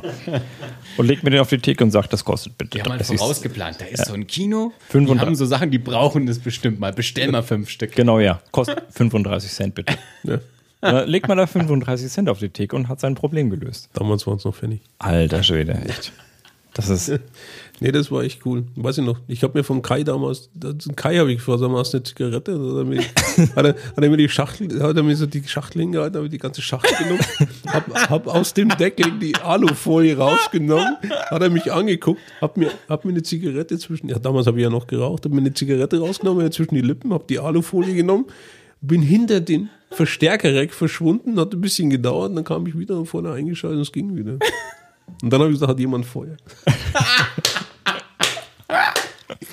Ich glaube, das ist die richtige Anekdote, um hier dann mal äh, einen runden Bogen zum Ende zu schaffen. Ähm, es war, ich, ich, ich hoffe, äh, dass, dass die Zuhörer da ähm, was, was von mitnehmen und echt einen schönen Einblick jetzt mal so in, in, in Kinotechnik und Kinoleben und Kinokultur und so der, der letzten, sagen wir mal, 30 Jahre mitbekommen haben. Ähm, äh, wir können das sehr, sehr gerne wiederholen. Ähm, Didi, äh, wie bisher alle unsere Gäste, äh, ein, ein sehr, sehr gern gesehener Gast und gerne, gerne wieder hier gesehen. Also ähm, ich glaube, wir, wir können in der Runde noch, noch einen Haufen Anekdoten irgendwie auspacken. Es gibt eine Generaleinladung für alle unsere Gäste. Wenn, wenn man einmal hier war, man hat jederzeit das Recht, wiederzukommen. Ja, Man also hat das Recht, wiederzukommen. man darf sie auch selber einladen. Also hier da draußen am Äther, das hat man früher gesagt. Ich, jetzt muss man, glaube ich, sagen, hallo hier hinter, alle hier da draußen hinter den Membranen irgendeiner Geräuschkulisse. Ähm, ich komme wieder und das ist ein Versprechen. Ähm, deswegen, Didi, vielen Dank für den Besuch. Also es äh, war wirklich ein, ein, ein ganz, ganz tolles Erlebnis. Da waren noch ein paar Geschichten dabei, die ich auch noch nicht kannte. Äh, ja, Dirk? Ich habe noch diesen Star Wars Trailer, wollen wir den noch anschauen? Ja, aber nicht während der Aufnahme des Moments. Na gut. Ja. Ähm, nee, also war, war ganz, ganz große Freude. Erstens überhaupt mal wieder, dass wir uns mal wieder äh, länger sehen als eine halbe Stunde in den letzten Jahren und äh, mal wieder ein paar alte und neue Geschichten austauschen. Und ich glaube, da war echt viel Spannendes dabei und, und ein Einblick in, in, ja, in ein Kinoleben, äh, das, das der, der normale Zuschauer jetzt nicht so hat. Ich, meine, ich habe es ja auch selber erlebt, wenn Leute mal zufällig an einem Projektionsraum vorbeilaufen, gucken sie immer groß, was ist denn da los? Oder damals war es halt noch so, weil sie dachten, no, schiebt mal eine Videokassette ein und so oder legen eine DVD ein. Ähm, deswegen, äh, coole Nummer. Ich glaube, das ist eine echt sehr gelungene Folge geworden. Also vielen Dank für den Besuch und komm bitte gerne wieder. Vielen Dank für die Einladung, meine Herren. Sehr, sehr, sehr gerne. Ähm, dann sage ich, äh, wie üblich, Dirk, war das alles? Ich würde sagen, das war noch lange nicht alles, aber wir kommen wieder. Also wunderbar, dann sehen wir uns oder hören uns in zwei Wochen wieder zu Folge 60 von Das Alles. Vielen Dank fürs Zuhören und bis zum nächsten Mal. Ciao. Ciao, ciao. Ciao, ciao.